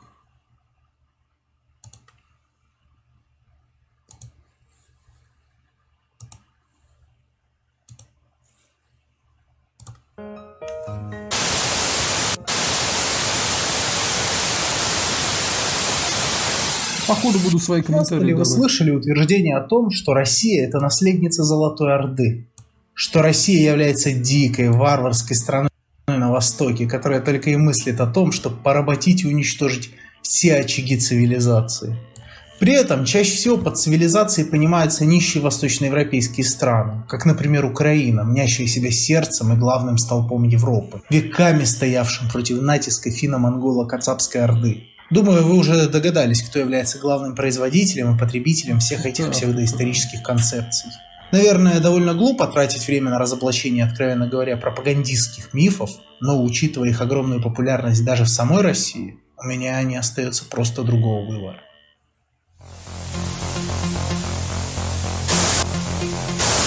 Интересный заход. Москва, третий Рим. Четвертый не убивать. Давным-давно на территории Европы существовало такое государство, как Римская империя. Ее по праву можно назвать предтечей всех будущих европейских государств. Именно в ней сформировались те институты, которые в будущем предопределят уникальность европейской цивилизации. Среди всего наследия Рима я считаю самым важным выделить три основные идеи. Идею права, идею христианства и идею империи. Все они неразрывно связаны между собой. Так, например, право является... империи, э, часть, э, часть времени э, Рим, он был республиканским, но так, в принципе, окей. Про право это хорошо. выражением некого справедливого общественного порядка, высшего естественного закона, существующего вне зависимости от пожелания людей. Как говорил великий римский юрист Ульпиан, право есть искусство добра и справедливости. Роль государства заключается в том, чтобы не быть безучастным наблюдателем, а выражать свой публичный интерес, регулировать отношения между людьми путем кодификации права и совершенствования закона, устанавливая справедливый общественный порядок. Подобная трактовка понимания права вызывает одну большую дилемму. А что такое, собственно, справедливость? Какими принципами мы должны руководствоваться? Ежели мы намерены установить справедливое общество, то мы сначала должны понять, какое общество можно считать справедливым, а какое нет. Римская политеистическая религия не могла дать ответ на этот вопрос. В ответ на это в общественном сознании начали формироваться монотеистические религиозные концепции. Например, культы Митры, Исиды и других божеств. Однако в конечном итоге победу одержало христианство, ставившее вопрос справедливости в основу своего вероучения. Таким образом, ответом на вопрос, что такое справедливость, стала фраза «Читайте Библию, там все написано». Империя же в представлении римлян является собой особую форму государственного устройства. Империя – это не просто страна, которая захватила много территорий и покорила множество народов. Это в первую очередь государство, в котором господствует право, основанное на принципах справедливости. Цель существования подобного государства – реализация этих принципов. Покорение варваров является огромным благом. Ну, я бы здесь э, внес такую поправочку, потому что империя – это государство, которое состоит из метрополии, из какого-то национального ядра, и э, оно присоединяет к себе колонии. Это, по идее, империя в современном, уже даже не в современном виде, а несколько в устаревшем виде, потому что э, современные э, колониальные державы, они не присоединяют физически другие территории, они э, присоединяет элиты этих э, государств и э, занимаются неоколониализмом. А, более подробно вот как раз э, на Subscribe Star я буду выкладывать главки неоколониализм основы краткие основы управления неоколониями для чайников. Буду там выкладывать, поэтому подписывайтесь на Subscribe Star, там будет какая-то информация выложена. То есть основная идея современного неоколониализма не в том, что ты присоединяешь территории, захватываешь их военно, втыкаешь флаг и все привет, а ты просто присоединяешь к себе элиты чужие. На определенных условиях есть определенные технологии, этим нужно серьезно заниматься, следить, иначе государство может стать независимым. Вот. Ну, британцам пока это э, удается в, российской, э, в России уже больше ста лет. То есть сначала они СССР контролировали, а сейчас РФ контролируют. Вот. А, РНГ – это государство, русское национальное государство, русское национальное государство, а, вообще национальное государство и имперское государство, они прям противоположны по своему смыслу. Империя э, – это то, что я выше вам описал, то есть это государство с, с каким-то ядром имперским, который присоединяет к себе покоренные народы. А, другое дело, что та же самая Римская империя, поскольку это было очень давно, оно в какой-то момент э, подверглось, э, скажем так, мультикультурализму в чистом виде. То есть ну, если в самом начале Римской империи некоторые сенаторы говорили, что если сюда войдет хотя бы один италик, италик это житель Италии, то есть не житель Рима, а житель вот этой всей остальной, всего остального сапога, то я его лично типа зарежу мечом. То в какой-то момент в Сенате начали оказываться просто богатые жители всех провинций. Там сирийцы, испанцы, галлы, ну это французы, даже германцы начали появляться, а, жители каких-то Египта, да, просто богачи. А, и э, у них появился совсем другой дух. И после этого, собственно говоря, Римская империя прекратила свое существование. Варвары римские, этот э, мультикультуралистский Рим уничтожили. Почему они его уничтожили, отдельная тема, о которой можно говорить. Я просто сейчас на эту тему не хочу сказать. А, но я хочу сказать, что русским выгодно русское национальное государство, потому что мы не хотим присоединять никакие территории с инородческим населением. Вот у нас сейчас есть русское национальное большинство, более 85% э, в Российской Федерации. Мы хотим присоединить э, Украину и Белоруссию, где тоже русские, собственно говоря, в большинстве. Создать режим, при котором и народцам тоже будет хорошо, то есть у нас будут равные права, но дальше ничего присоединять мы не собираемся. Ни Финляндию, ни Польшу, ни Прибалтику, ни, ни Среднюю Азию, нам это все не нужно. Вот, а, небольшое мое замечание так как позволяет приобщить их к нашей великой культуре и сделать из них добропорядочных людей. Покоряя отсталых дикарей, империя исполняет свою цивилизаторскую миссию. Ну вот э, зачем это делать, я не очень понимаю в свете последнего времени. Э, смотрите, получается даже как-то несколько по-другому. Вот сейчас появляется шариатская патрули на, на территории улиц Лондона в некоторых районах. Является ли это доказательством того, что британская культура, она смогла э, оказаться цивилизаторской и изменить, э, изменить этих людей? Мне кажется, нет. Что-то пошло не так. Поэтому я против империи. Ну, это мнение Богдана Кица, ради бога свой долг перед Господом, завещавшим нести свое слово всем странам и народам. Именно эти три принципа легли в основу римской цивилизации.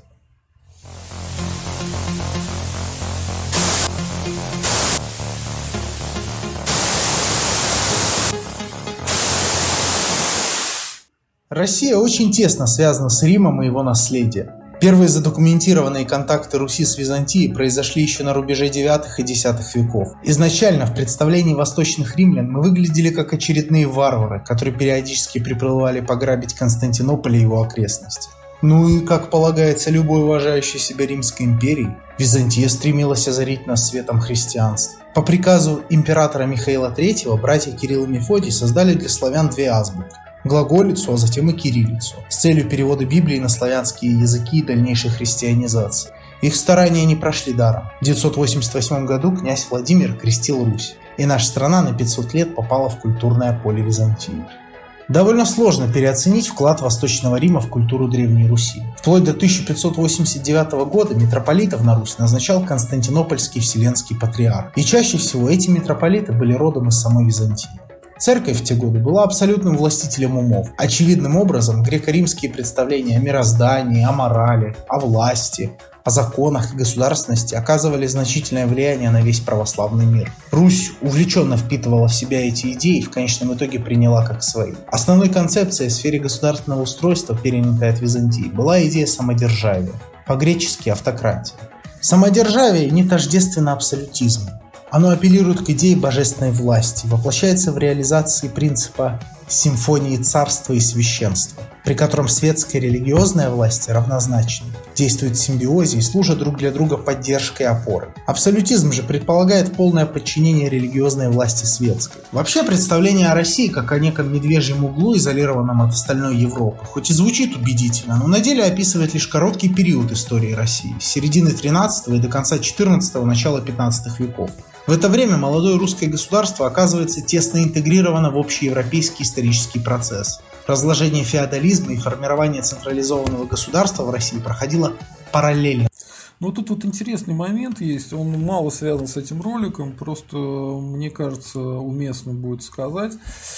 Дело в том, что а, когда сейчас говорят, а, что Золотая Орда, она а, принесла какие-то изменил москалей, превратил их там в каких-то а, совершенно диких существ, это полная туфта. А, Золотая Орда научила определенным методам управления, которых не было в той же самой Польше, например.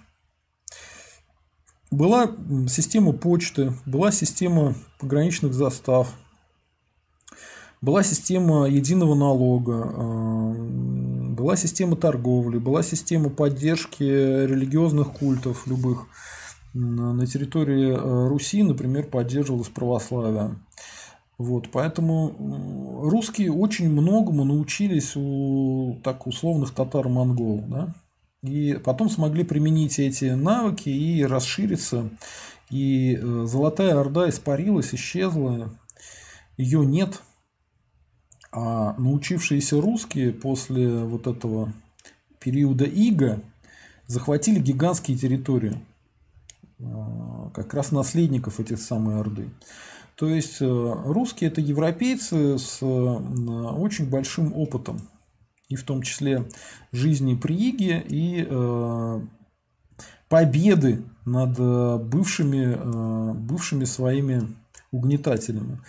Поэтому и мне это, меня это все время вселяет оптимизм, потому что когда я сейчас смотрю, более ста лет э, Россия находится под уже западным игом, не восточным игом, да, не золотой ордой, а под европейской какой-то системой колониальной. Мне кажется, что русские, наоборот, только учатся. Вот благодаря а, очень многим интеллектуалам, некоторые из которых уже скуксились, но некоторые умерли, но некоторые существуют. Э, мы сейчас с вами говорим на эти темы открыто, мы начинаем понимать, как устроена Российская Федерация, как была устроена Советская Россия и насколько она тоже была колониальным государством. То есть мы понимаем, мы учимся, у нас возникает целый класс интеллектуалов и интеллигентов, которые понимают, что происходит, и мне это вселяет надежду, что рано или поздно мы дадим ответочку. И посмотрим, как бы, посмотрим, что с вами будет, потому что русский это самый большой европейский народ, самый большой европейский народ, у нас гигантский потенциал, и э, если мы научимся не только централизовать технологиям централизованного государства, но и технологиям непрямого управления, технологиям э, колониального контроля и э, расширения своей экономики, э, расширения рынков, умению, не вставляя флаг в страну, контролировать ее элиту, если мы этому всему научимся, то Россия будет третьим Римом, а четвертому не бывать, как известно. Поэтому вот такие мысли на меня навел этот ролик. Спасибо, Богдан с Европой. Середина 15-го, начало 16 века – это время централизации Франции под руководством Людовика XI, время авторитарного правления Генриха VIII в Англии, время объединения разрозненных королевств Пиренейского полуострова в единую Испанию, время реформации, во многом вызванной стремлением князей Священной Римской империи укрепить свою власть внутри княжеств. Основным конфликтом этой эпохи становится конфликт между монархами и знатью за власть. Россия в данном контексте ничем не отличается от других стран Европы. Начиная с Ивана III в стране идет процесс борьбы между старой боярской аристократией и монархом. Возникает новое сословие дворян, людей, несущих службу непосредственно государю. Дворяне не были обязаны боярам ничем. Социальное положение, статус и благосостояние такого человека целиком зависели от правителя. Поэтому Иван III и его потомки видели в этом сословии опору своего режима. Стрелецкое войско создавалось с той же целью. Монарх переставал быть зависимым от феодалов в военных вопросах. Апофеозом такой политики стало учреждение опричнины уже Иваном IV. Результаты деятельности которой, однако, крайне трудно оценивать хоть сколько-нибудь положительно. Вместе с этим в России происходил ряд административных реформ. При Иване III была создана система государственного управления. Приказы стали первыми органами исполнительной власти в России, эдаким аналогом министерств. Тысяч... А, вот это тоже важный момент, который нужно сказать а, обязательно. Вот смотрите, сейчас Нынешние сепаратисты, белорусские и украинские, они а, основываются на существовании ВКЛ и говорят, что вот а, они там хорошие, западные княжества, а мы какие-то несчастные там Золотая Орда. Если разбираться действительно серьезно, выяснится, что было этих русских княжеств очень много. Вот. И э, те же самые киевские князья, они до этого правили в Новгороде, правили во Владимире, правили в Суздале. Вот, поэтому это, скажем, один и тот же народ, просто разделенный на несколько разных государств. И ВКЛ это такое типичное русское государство. То есть там было русское население, э, велось дело производства на русском языке. Сейчас его пытаются называть стал старобелорусским, но это полный бред, и любой русский может это старобелорусский без проблем читать, как и с украинским та же самая история. Вот. Это позже в украинские попытались внести польско-немецкие слова и обороты, и в белорусские тоже. Но сейчас мы не об этом, сейчас о другом.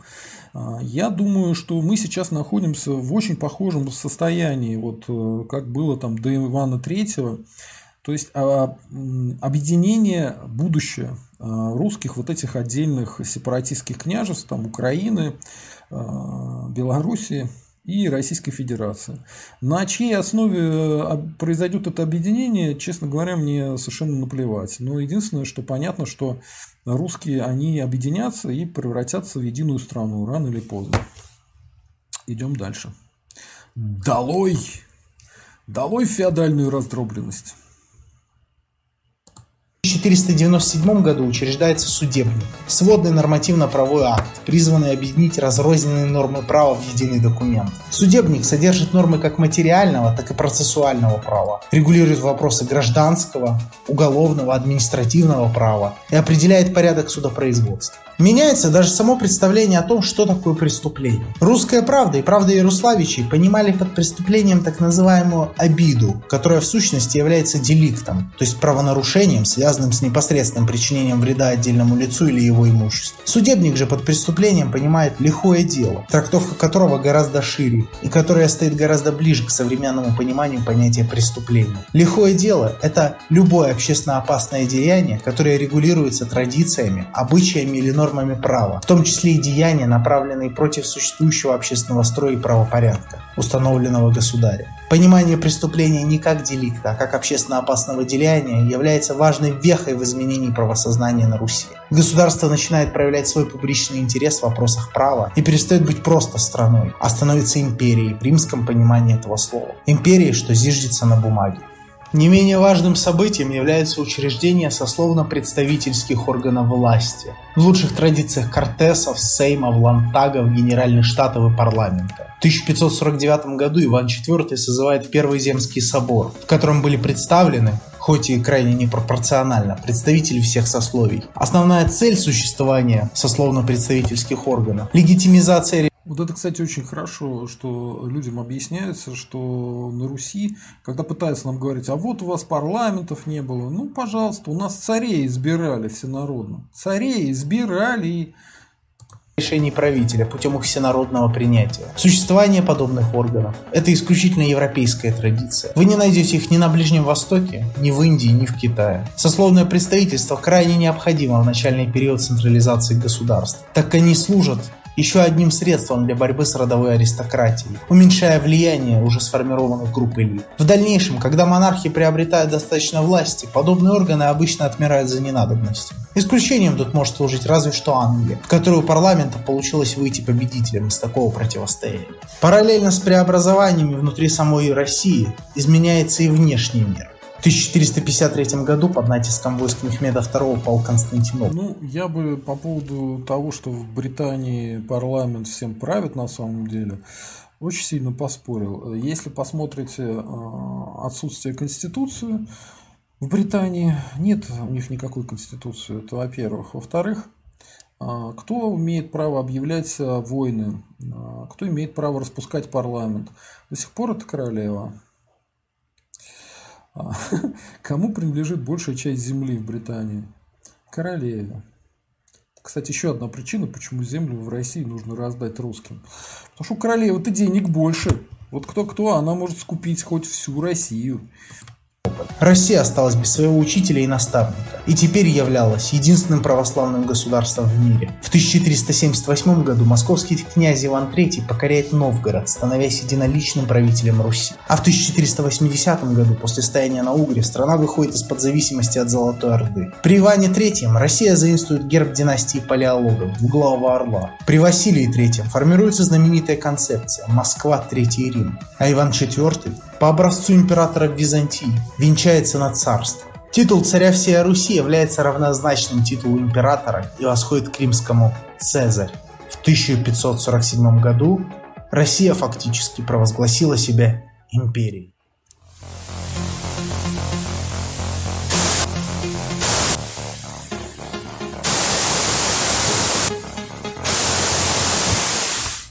С Византией все понятно. Но как же связи с Западной Европой? Разве Россия не находилась в многовековой изоляции? Разве Петру не пришлось прорубать окно? Да, пришлось. Но причина этого была вовсе не многовековая цивилизационная отсталость России. Отсталость временная, вызванная целой чередой ужасных событий, постигших нашу страну в начале 17 века. В сознании большинства обывателей бытует мнение о Петре Первом как о человеке, полностью уничтожившем весь старый уклад жизни, буквально создавшем новое государство с нуля. Будто бы до него ничего и не было. Я категорически не согласен с подобным взглядом на историю нашей страны. Реформы Петра, несомненно, поражают своим размахом. Однако все его преобразования являются закономерным развитием и завершением тех тенденций зарождения абсолютизма, которые господствовали в России в предыдущий век. Учреждение табеля о рангах и создание системы бюрократии было бы невозможно без сожжения разрядных книг и ликвидации системы местничества, осуществленной Федором Алексеевичем. Создание армии по западному образцу началось... Вот это вот вообще не факт, что хорошо было сделано. Э, все эти разрядные книги, они позволяли понимать, э, кто аристократ, кто не аристократ, и не думаю, что имело смысл их уничтожать. Может быть, как-то по-другому можно было сделать. Еще при царе Михаиле Федоровиче с учреждением полков нового строя. Конфликт с церковью, первые ростки секуляризации наметились правление Алексея Михайловича во времена церковного раскола. Преобразование в промышленности и торговле невозможно представить без формирования единого рынка на территории страны в 17 веке. Ликвидация боярского сословия при Петре – это следствие двухвековой борьбы между аристократией и монархом. Начало эпохи дворцовых переворотов вполне можно отчитывать с 1682 года, когда в результате стрелецкого бунта на престол зашла Софья Алексеевна. Даже мода на европейскую одежду возникла не при Петре. Двор Алексея Михайловича щеголял в польском платье. Большинство из реформ начал не Петр. Но Петр их завершил. В 15-16 веках Россия ничуть не уступала Европе в темпах общественно-политического развития. И со связями с Западом у нас все было прекрасно. Разумеется, ввиду географической удаленности эти контакты не были невероятно массовыми. Но и ни о какой изоляции России говорить просто невозможно. Новгород около века входил в Ганзейский союз городов и был одним из главных торговых игроков на Балтике. Главный архитектурный памятник России, Московский Кремль, был построен итальянскими зодчими в том же архитектурном стиле, что и замок Форли, находящийся в окрестностях Милана. Откуда взялась немецкая слобода? Где Петр научался западным наукам? Не к Елизавете ли Тюдор Иван Грозный сватался? Не Иван ли Грозный обладал самой большой библиотекой в Европе? Полки нового строя, польское платье. По-моему, связей с Западом у нас было вполне достаточно.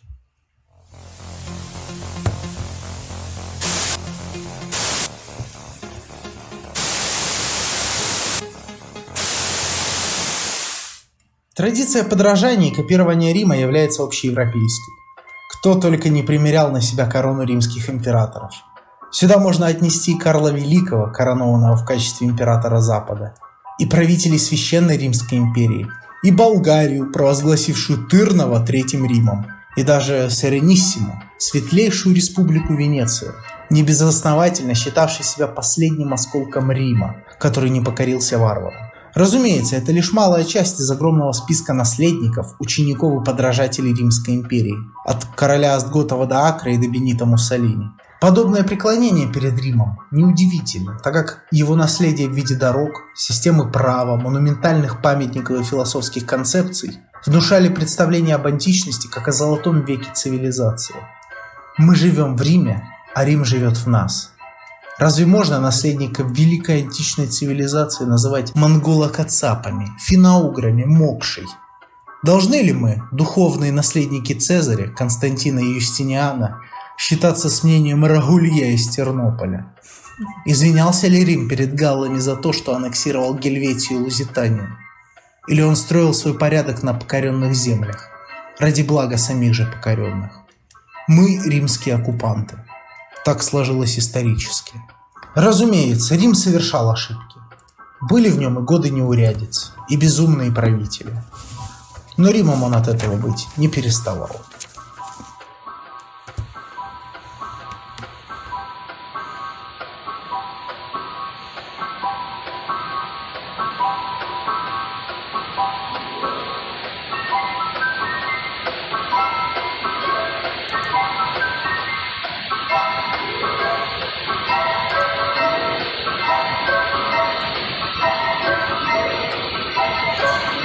Мне кажется, неплохо, народ. Можно обсудить.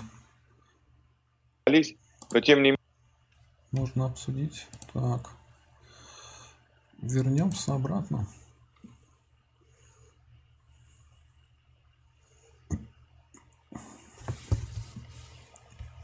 Антисоветчий круг. Гектара очень мало для фермера. Бедным крестьянским хозяйством считалось, если насчитывало менее 5 десятин.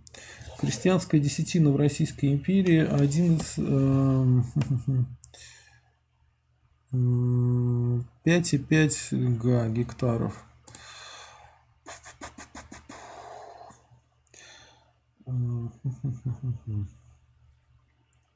Я думаю, что э,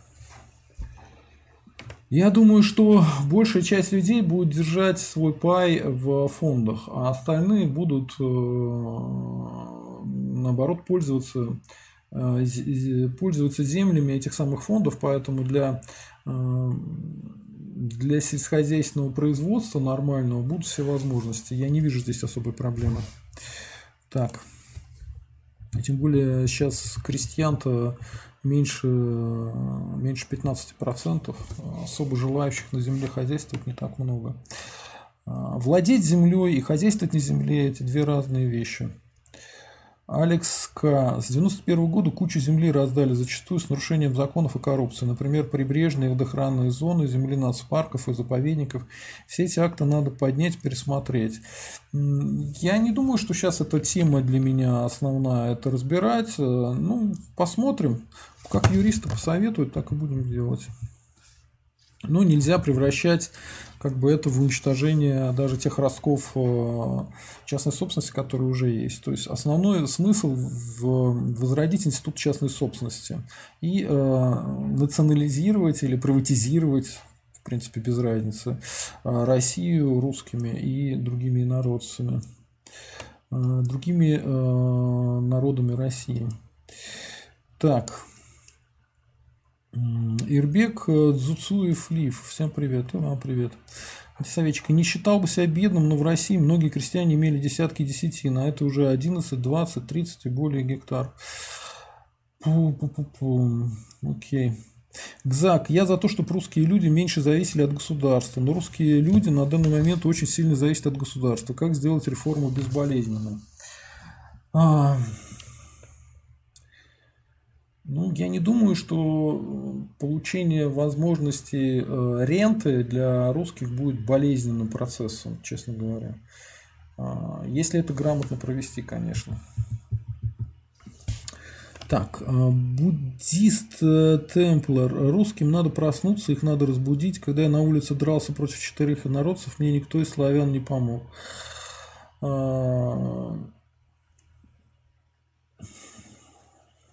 Дело в том, чтобы а, для того, чтобы четверо народцев э, появились, они созваниваются. У вас должен быть список э, ваших э, добрых русских друзей, которым вы можете позвонить, они появятся и помогут вам. Никаких других способов тут нет. Ходить по четыре человека – это как-то странно всюду. Гзак, только вложив деньги на различные компенсации. И вообще вот это вот, кстати, это такая гибийская туфта, когда говорят, что вот русские друг другу не помогают. Да куча случаев, когда помогают. Кучу народу, кстати, убили, э, потому что э, люди русские влезали в такие драки и помогали своим. Чего вы как бы клевещете на русских? Зачем? Да еще и называете себя буддист, э, буддист-темплар. Какой вы там русский, я не знаю.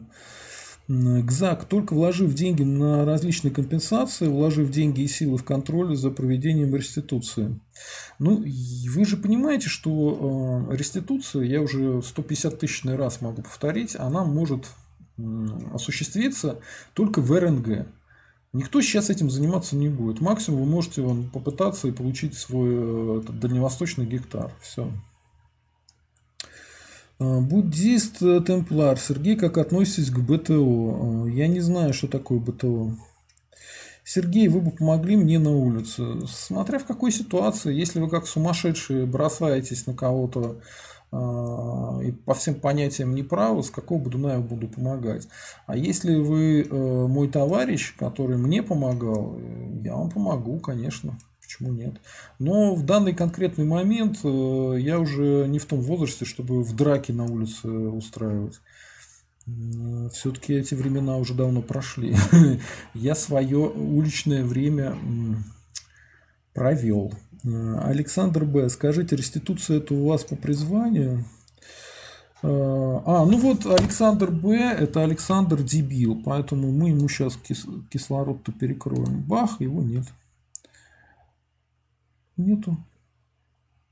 Нету человечка. Так, я в эфире два часа. Какие еще у нас есть темки? Сейчас посмотрим.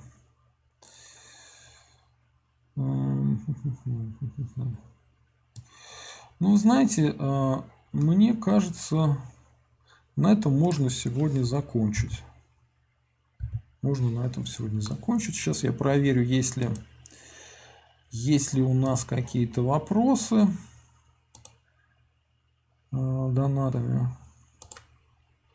И будем на этом заканчивать. В донатах нету вопросов. Смотрите, завтра будет у нас завтра будет у нас Гудков Геннадий с утрища, часов 12. А, мы с ним договорились, у нас э, случился перенос, хотели в субботу, но в субботу у него не получилось, поэтому перенесли на среду. Поэтому в среду, милости прошу к нашему шалашу, приходите, пообщаемся, а, позадает человек вопросы. Еще у нас в среду будет беседа с, по поводу демографии. По поводу демографии у нас будет беседа а, с Виктором Будусовым. А, он расскажет о демографической ситуации в Российской Федерации. А, сейчас точно скажу по времени, когда это будет. Так, смотрим. Да, это будет, будет завтра. в 20.00 по Москве. Так что а, приходите, он расскажет, какие меры можно предпринять, а, что творится и так далее. Вот всем тем людям, которые говорят, что русские вымирают, русские вымирают, но это все равно самый большой народ Европы. Вот. Давайте это все завтра обсудим с Виктором Будусовым. Очень хороший а, эксперт и прямо грамотный человек. Всегда приятно с ним общаться. Так, что еще? Ну, в четверг, скорее всего, будет э, стрим вечером а, по поводу техосмотра. Если все пройдет нормально, либо, либо если я устану, то я его перенесу на следующую неделю. В пятницу какой будет гость, я пока еще сам не знаю. Попробую Петра Милосердова вытащить, э, пообщаться с ним. Но сейчас ему напишу, посмотрим. Если он сможет, то поговорим с ним. Ну, вот примерно такие планы на эту неделю. Спасибо, народ, что смотрел. Давайте строить вместе РНГ. Э, вместе мы сила. Слава России. Э, Все будет хорошо. Всем счастливо, всем пока.